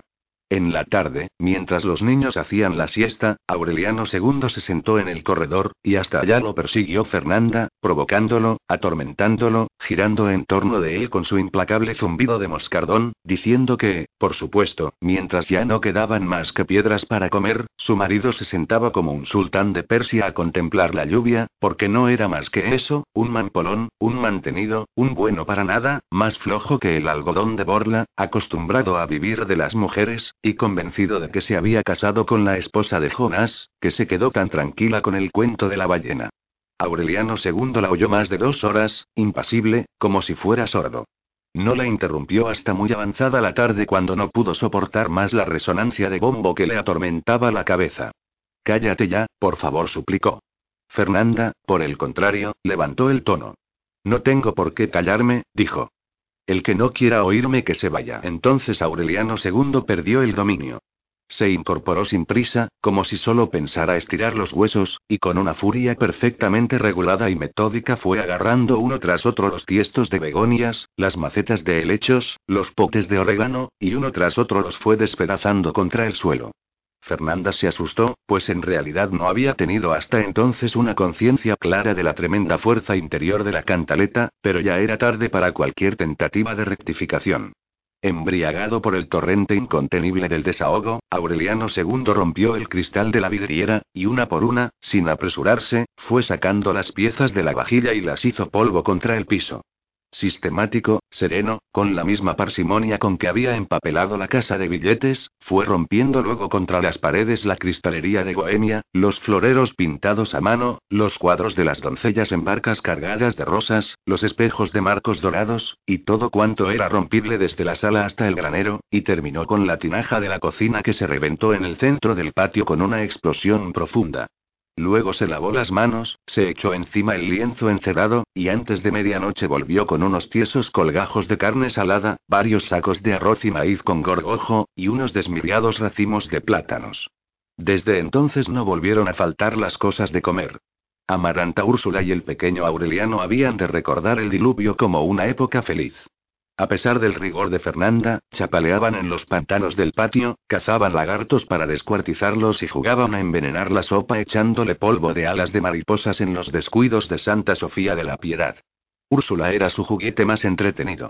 La tuvieron por una gran muñeca decrépita que llevaban y traían por los rincones, disfrazada con trapos de colores y la cara pintada con hollín y achiote, y una vez estuvieron a punto de destriparle los ojos como le hacían a los sapos con las tijeras de podar. Nada les causaba tanto alborozo como sus desvarios. En efecto, algo debió ocurrir en su cerebro en el tercer año de la lluvia, porque poco a poco fue perdiendo el sentido de la realidad, y confundía el tiempo actual con épocas remotas de su vida, hasta el punto de que en una ocasión pasó tres días llorando sin consuelo por la muerte de Petronila Iguarán, su bisabuela, enterrada desde hacía más de un siglo. Se hundió en un estado de confusión tan disparatado, que creía que el pequeño Aureliano era su hijo el coronel por los tiempos en que lo llevaron a conocer el hielo, y que el José Arcadio que estaba entonces en el seminario era el primogénito que se fue con los gitanos. Tanto habló de la familia, que los niños aprendieron a organizarle visitas imaginarias con seres que no solo habían existido en épocas distintas. Sentada en la cama con el pelo cubierto de ceniza y la cara tapada con un pañuelo rojo, Úrsula era feliz en medio de la parentela irreal que los niños describían sin omisión de detalles, como si de verdad la hubieran conocido. Úrsula conversaba con sus antepasados sobre acontecimientos anteriores a su propia existencia, gozaba con las noticias que le daban y lloraba con ellos por muertos mucho más recientes que los mismos contertulios. Los niños no tardaron en advertir que en el curso de esas visitas fantasmales Úrsula planteaba siempre una pregunta destinada a establecer quién era el que había llevado a la casa durante la guerra un San José de yeso de tamaño natural para que lo guardaran mientras pasaba la lluvia. Fue así como Aureliano II se acordó de la fortuna enterrada en algún lugar que solo Úrsula conocía, pero fueron inútiles las preguntas y las maniobras astutas que se le ocurrieron, porque en los laberintos de su desvarío ella parecía conservar un margen de lucidez para defender aquel secreto, que solo había de revelar a quien demostrara ser el verdadero dueño del oro sepultado. Era tan hábil y tan estricta, que cuando Aureliano II instruyó a uno de sus compañeros de parranda para que se hiciera pasar por el propietario de la fortuna, ella lo enredó en un interrogatorio minucioso y sembrado de trampas sutiles. Convencido de que Úrsula se llevaría el secreto a la tumba, Aureliano II contrató una cuadrilla de excavadores con el pretexto de que construyeran canales de desagüe en el patio y en el traspatio, y él mismo sondeó el suelo con barretas de hierro y con toda clase de detectores de metales, sin encontrar nada que se pareciera al oro en tres meses de exploraciones exhaustivas. Más tarde recurrió a Pilar Ternera con la esperanza de que las barajas vieran más que los cavadores, pero ella empezó por explicarle que era inútil cualquier tentativa mientras no fuera Úrsula quien cortara el naipe. Confirmó en cambio la existencia del tesoro, con la precisión de que eran 7.214 monedas enterradas en tres sacos de lona con jaretas de alambre de cobre, dentro de un círculo con un radio de 122 metros, tomando como centro la cama de Úrsula, pero advirtió que no sería encontrado antes de que acabara de llover y los soles de tres junios consecutivos convirtieran en polvo los barrizales. La profusión y la meticulosa vaguedad de los datos le parecieron a Aureliano II tan semejantes a las fábulas espiritistas, que insistió en su empresa a pesar de que estaban en agosto y habría sido necesario esperar por lo menos tres años para satisfacer las condiciones del pronóstico. Lo primero que le causó asombro, aunque al mismo tiempo aumentó su confusión, fue el comprobar que había exactamente 122 metros de la cama de Úrsula a la cerca del traspatio. Fernanda temió que estuviera tan loco como su hermano gemelo cuando lo vio haciendo las mediciones, y peor aún cuando ordenó a las cuadrillas de excavadores profundizar un metro más en las zanjas. Presa de un delirio exploratorio comparable apenas al del bisabuelo cuando buscaba la ruta de los inventos, Aureliano II perdió las últimas bolsas de grasa que le quedaban, y la antigua semejanza con el hermano gemelo se fue otra vez acentuando, no solo por el escurrimiento de la figura, sino por el aire distante y la actitud ensimismada. No volvió a ocuparse de los niños. Comía a cualquier hora, embarrado de pies a cabeza, y lo hacía en un rincón de la cocina, contestando apenas a las preguntas ocasionales de Santa Sofía de la Piedad. Viéndolo trabajar en aquella forma, como nunca soñó que pudiera hacerlo, Fernanda creyó que su temeridad era diligencia, y que su codicia era abnegación y que su tozudez era perseverancia, y le remordieron las entrañas por la virulencia con que había despotricado contra su desidia. Pero Aureliano II no estaba entonces para reconciliaciones misericordiosas. Hundido hasta el cuello en una ciénaga de ramazones muertas y flores podridas, volteó al derecho y al revés el suelo del jardín después de haber terminado con el patio y el traspatio, y barrenó tan profundamente los cimientos de la galería oriental de la casa, que una noche despertaron aterrorizados por lo que parecía ser un cataclismo, tanto por las trepidaciones como por el pavoroso crujido subterráneo, y era que tres aposentos se estaban desbarrancando y se había abierto una grieta de escalofrío desde el corredor hasta el dormitorio de Fernanda. Aureliano II no renunció por eso a la exploración. Aun cuando ya se habían extinguido las últimas esperanzas y lo único que parecía tener algún sentido eran las predicciones de las barajas, reforzó los cimientos mellados, resanó la grieta con argamasa y continuó excavando en el costado occidental. Allí estaba todavía la segunda semana del junio siguiente, cuando la lluvia empezó a apaciguarse y las nubes se fueron alzando, y se vio que de un momento a otro iba a escampar. Así fue. Un viernes a las dos de la tarde se alumbró el mundo con un sol bobó, bermejo y áspero como polvo de ladrillo, y casi tan fresco como el agua, y no volvió a llover en diez años. Macondo estaba en ruinas. En los pantanos de las calles quedaban muebles despedazados, esqueletos de animales cubiertos de lirios colorados, últimos recuerdos de las hordas de advenedizos que se fugaron de Macondo tan atolondradamente como habían llegado. Las casas paradas con tanta urgencia durante la fiebre del banano habían sido abandonadas. La compañía bananera desmanteló sus instalaciones. De la antigua ciudad alambrada solo quedaban los escombros. Las casas de madera, las frescas terrazas donde transcurrían las serenas tardes de naipes, parecían arrasadas por una anticipación del viento profético que años después había de borrar a Macondo de la faz de la tierra. El único rastro humano que dejó aquel soplo voraz fue un guante de Patricia Brown en el automóvil sofocado por las trinitarias. La región encantada que exploró José Arcadio Buendía en los tiempos de la fundación, y donde luego prosperaron las plantaciones de banano, era un tremedal de cepas putrefactas, en cuyo horizonte remoto se alcanzó a ver por varios años la espuma silenciosa del mar. Aureliano II padeció una crisis de aflicción el primer domingo que vistió ropas secas y salió a reconocer el pueblo. Los sobrevivientes de la catástrofe, los mismos que ya vivían en Macondo antes de que fuera sacudido por el huracán de la compañía bananera, estaban sentados en mitad de la calle gozando de los primeros soles. Todavía conservaban en la piel el verde de alga y el olor de rincón que les imprimió la lluvia, pero en el fondo de sus corazones parecían satisfechos de haber recuperado el pueblo en que nacieron. La calle de los turcos era otra vez la de antes, la de los tiempos en que los árabes de pantuflas y argollas en las orejas que recorrían el mundo cambiando guacamayas por chucherías hallaron en Macondo un buen recodo para descansar de su milenaria condición de gente trashumante. Al otro lado de la lluvia, la mercancía de los bazares estaba cayéndose a pedazos, los géneros abiertos en la puerta estaban veteados de musgo, los mostradores socavados por el comején y las paredes carcomidas por la humedad, pero los árabes de la tercera generación estaban sentados en el mismo lugar y en la misma actitud de sus padres y sus abuelos, taciturnos, impávidos, invulnerables al tiempo y al desastre, tan vivos o tan muertos como estuvieron después de la peste del insomnio y de las 32 guerras del coronel Aureliano Buendía.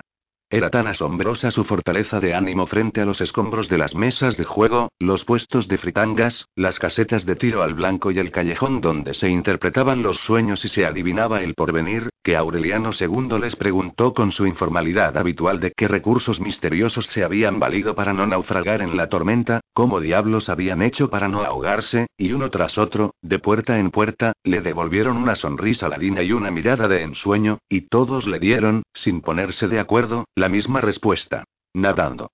Petra Cotes era tal vez el único nativo que tenía corazón de árabe. Había visto los últimos destrozos de sus establos y caballerizas arrastrados por la tormenta, pero había logrado mantener la casa en pie. En el último año, le había mandado recados apremiantes a Aureliano II, y éste le había contestado que ignoraba cuándo volvería a su casa, pero que en todo caso llevaría un cajón de monedas de oro para empedrar el dormitorio. Entonces ella había escarbado en su corazón, buscando la fuerza que le permitiera sobrevivir a la desgracia, y había encontrado una rabia reflexiva y justa, con la cual había jurado restaurar la fortuna despilfarrada por el amante y acabada de exterminar por el diluvio. Fue una decisión tan inquebrantable, que Aureliano II volvió a su casa ocho meses después del último recado, y la encontró verde, desgreñada, con los párpados hundidos y la piel escarchada por la sarna, pero estaba escribiendo números en pedacitos de papel, para hacer una rifa. Aureliano II se quedó atónito, y estaba tan escuálido y tan solemne, que Petra Cotes no creyó que quien había vuelto a buscarla fuera el amante de toda la vida, sino el hermano gemelo. Estás loca, dijo él. A menos que pienses rifar los huesos. Entonces ella le dijo que se asomara al dormitorio, y Aureliano II vio la mula. Estaba con el pellejo pegado a los huesos, como la dueña, pero tan viva y resuelta como ella. Petra Cotes la había alimentado con su rabia, y cuando no tuvo más hierbas, ni maíz, ni raíces, la albergó en su propio dormitorio y le dio a comer las sábanas de percal, los tapices persas, los sobrecamas de peluche, las cortinas de terciopelo y el palio bordado con hilos de oro y borlones de seda de la cama episcopal. Úrsula tuvo que hacer un grande esfuerzo para cumplir su promesa de morirse cuando escampara.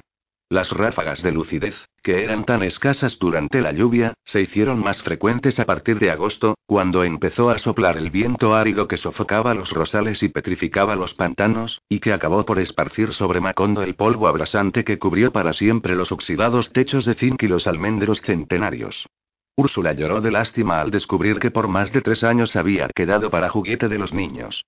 Se lavó la cara pintorreteada, se quitó de encima las tiras de colorines, las lagartijas y los sapos resecos y las camándulas y antiguos collares de árabes que le habían colgado por todo el cuerpo, y por primera vez desde la muerte de Amaranta abandonó la cama sin auxilio de nadie para incorporarse de nuevo a la vida familiar. El ánimo de su corazón invencible la orientaba en las tinieblas. Quienes repararon en sus trastabilleos y tropezaron con su brazo arcangélico siempre alzado a la altura de la cabeza pensaron que a duras penas podía con su cuerpo, pero todavía no creyeron que estaba ciega. Ella no necesitaba ver para darse cuenta de que los canteros de flores, cultivados con tanto esmero desde la primera reconstrucción, habían sido destruidos por la lluvia y arrasados por las excavaciones de Aureliano II, y que las paredes y el cemento de los pisos estaban cuarteados, los muebles flojos y descoloridos, las puertas desquiciadas, y la familia amenazada por un espíritu de resignación y pesadumbre que no hubiera sido concebible en sus tiempos. Moviéndose a tientas por los dormitorios vacíos percibía el trueno continuo del comegén taladrando las maderas, y el tijereteo de la polilla en los roperos, y el estrépito devastador de las enormes hormigas coloradas que habían prosperado en el diluvio y estaban socavando los cimientos de la casa. Un día abrió el baúl de los santos, y tuvo que pedir auxilio a Santa Sofía de la Piedad para quitarse de encima las cucarachas que saltaron del interior, y que ya habían pulverizado la ropa. No es posible vivir en esta negligencia, decía. A este paso terminaremos devorados por las bestias. Desde entonces no tuvo un instante de reposo. Levantada desde antes del amanecer, recurría a quien estuviera disponible, inclusive a los niños. Puso al sol las escasas ropas que todavía estaban en condiciones de ser usadas, ahuyentó las cucarachas con sorpresivos asaltos de insecticida, raspó las venas del comején en puertas y ventanas y asfixió con cal viva a las hormigas en sus madrigueras. La fiebre de restauración acabó por llevarla a los cuartos olvidados. Hizo desembarazar de escombros y telarañas la habitación donde a José Arcadio Buendía se le secó la mollera buscando la piedra filosofal, puso en orden el taller de platería que había sido revuelto por los soldados, y por último pidió las llaves del cuarto de Melquíades para ver en qué estado se encontraba. Fiel a la voluntad de José Arcadio II, que había prohibido toda intromisión mientras no hubiera un indicio real de que había muerto, Santa Sofía de la Piedad recurrió a toda clase de subterfugios para desorientar a Úrsula. Pero era tan inflexible su determinación de no abandonar a los insectos ni el más recóndito e inservible rincón de la casa, que desbarató cuanto obstáculo le atravesaron, y al cabo de tres días de insistencia consiguió que le abrieran el cuarto. Tuvo que agarrarse del quicio para que no la derribara la pestilencia, pero no le hicieron falta más de dos segundos para recordar que ahí estaban guardadas las 72 vacinillas de las colegialas, y que en una de las primeras noches de lluvia una patrulla de soldados había registrado la casa buscando a José Arcadio II y no había podido encontrarlo. Bendito sea Dios. exclamó, como si lo hubiera visto todo. Tanto tratar de inculcarte las buenas costumbres, para que terminaras viviendo como un puerco. José Arcadio II seguía releyendo los pergaminos. Lo único visible en la intrincada maraña de pelos eran los dientes rayados de lama verde y los ojos inmóviles. Al reconocer la voz de la bisabuela, movió la cabeza hacia la puerta, trató de sonreír, y sin saberlo repitió una antigua frase de Úrsula.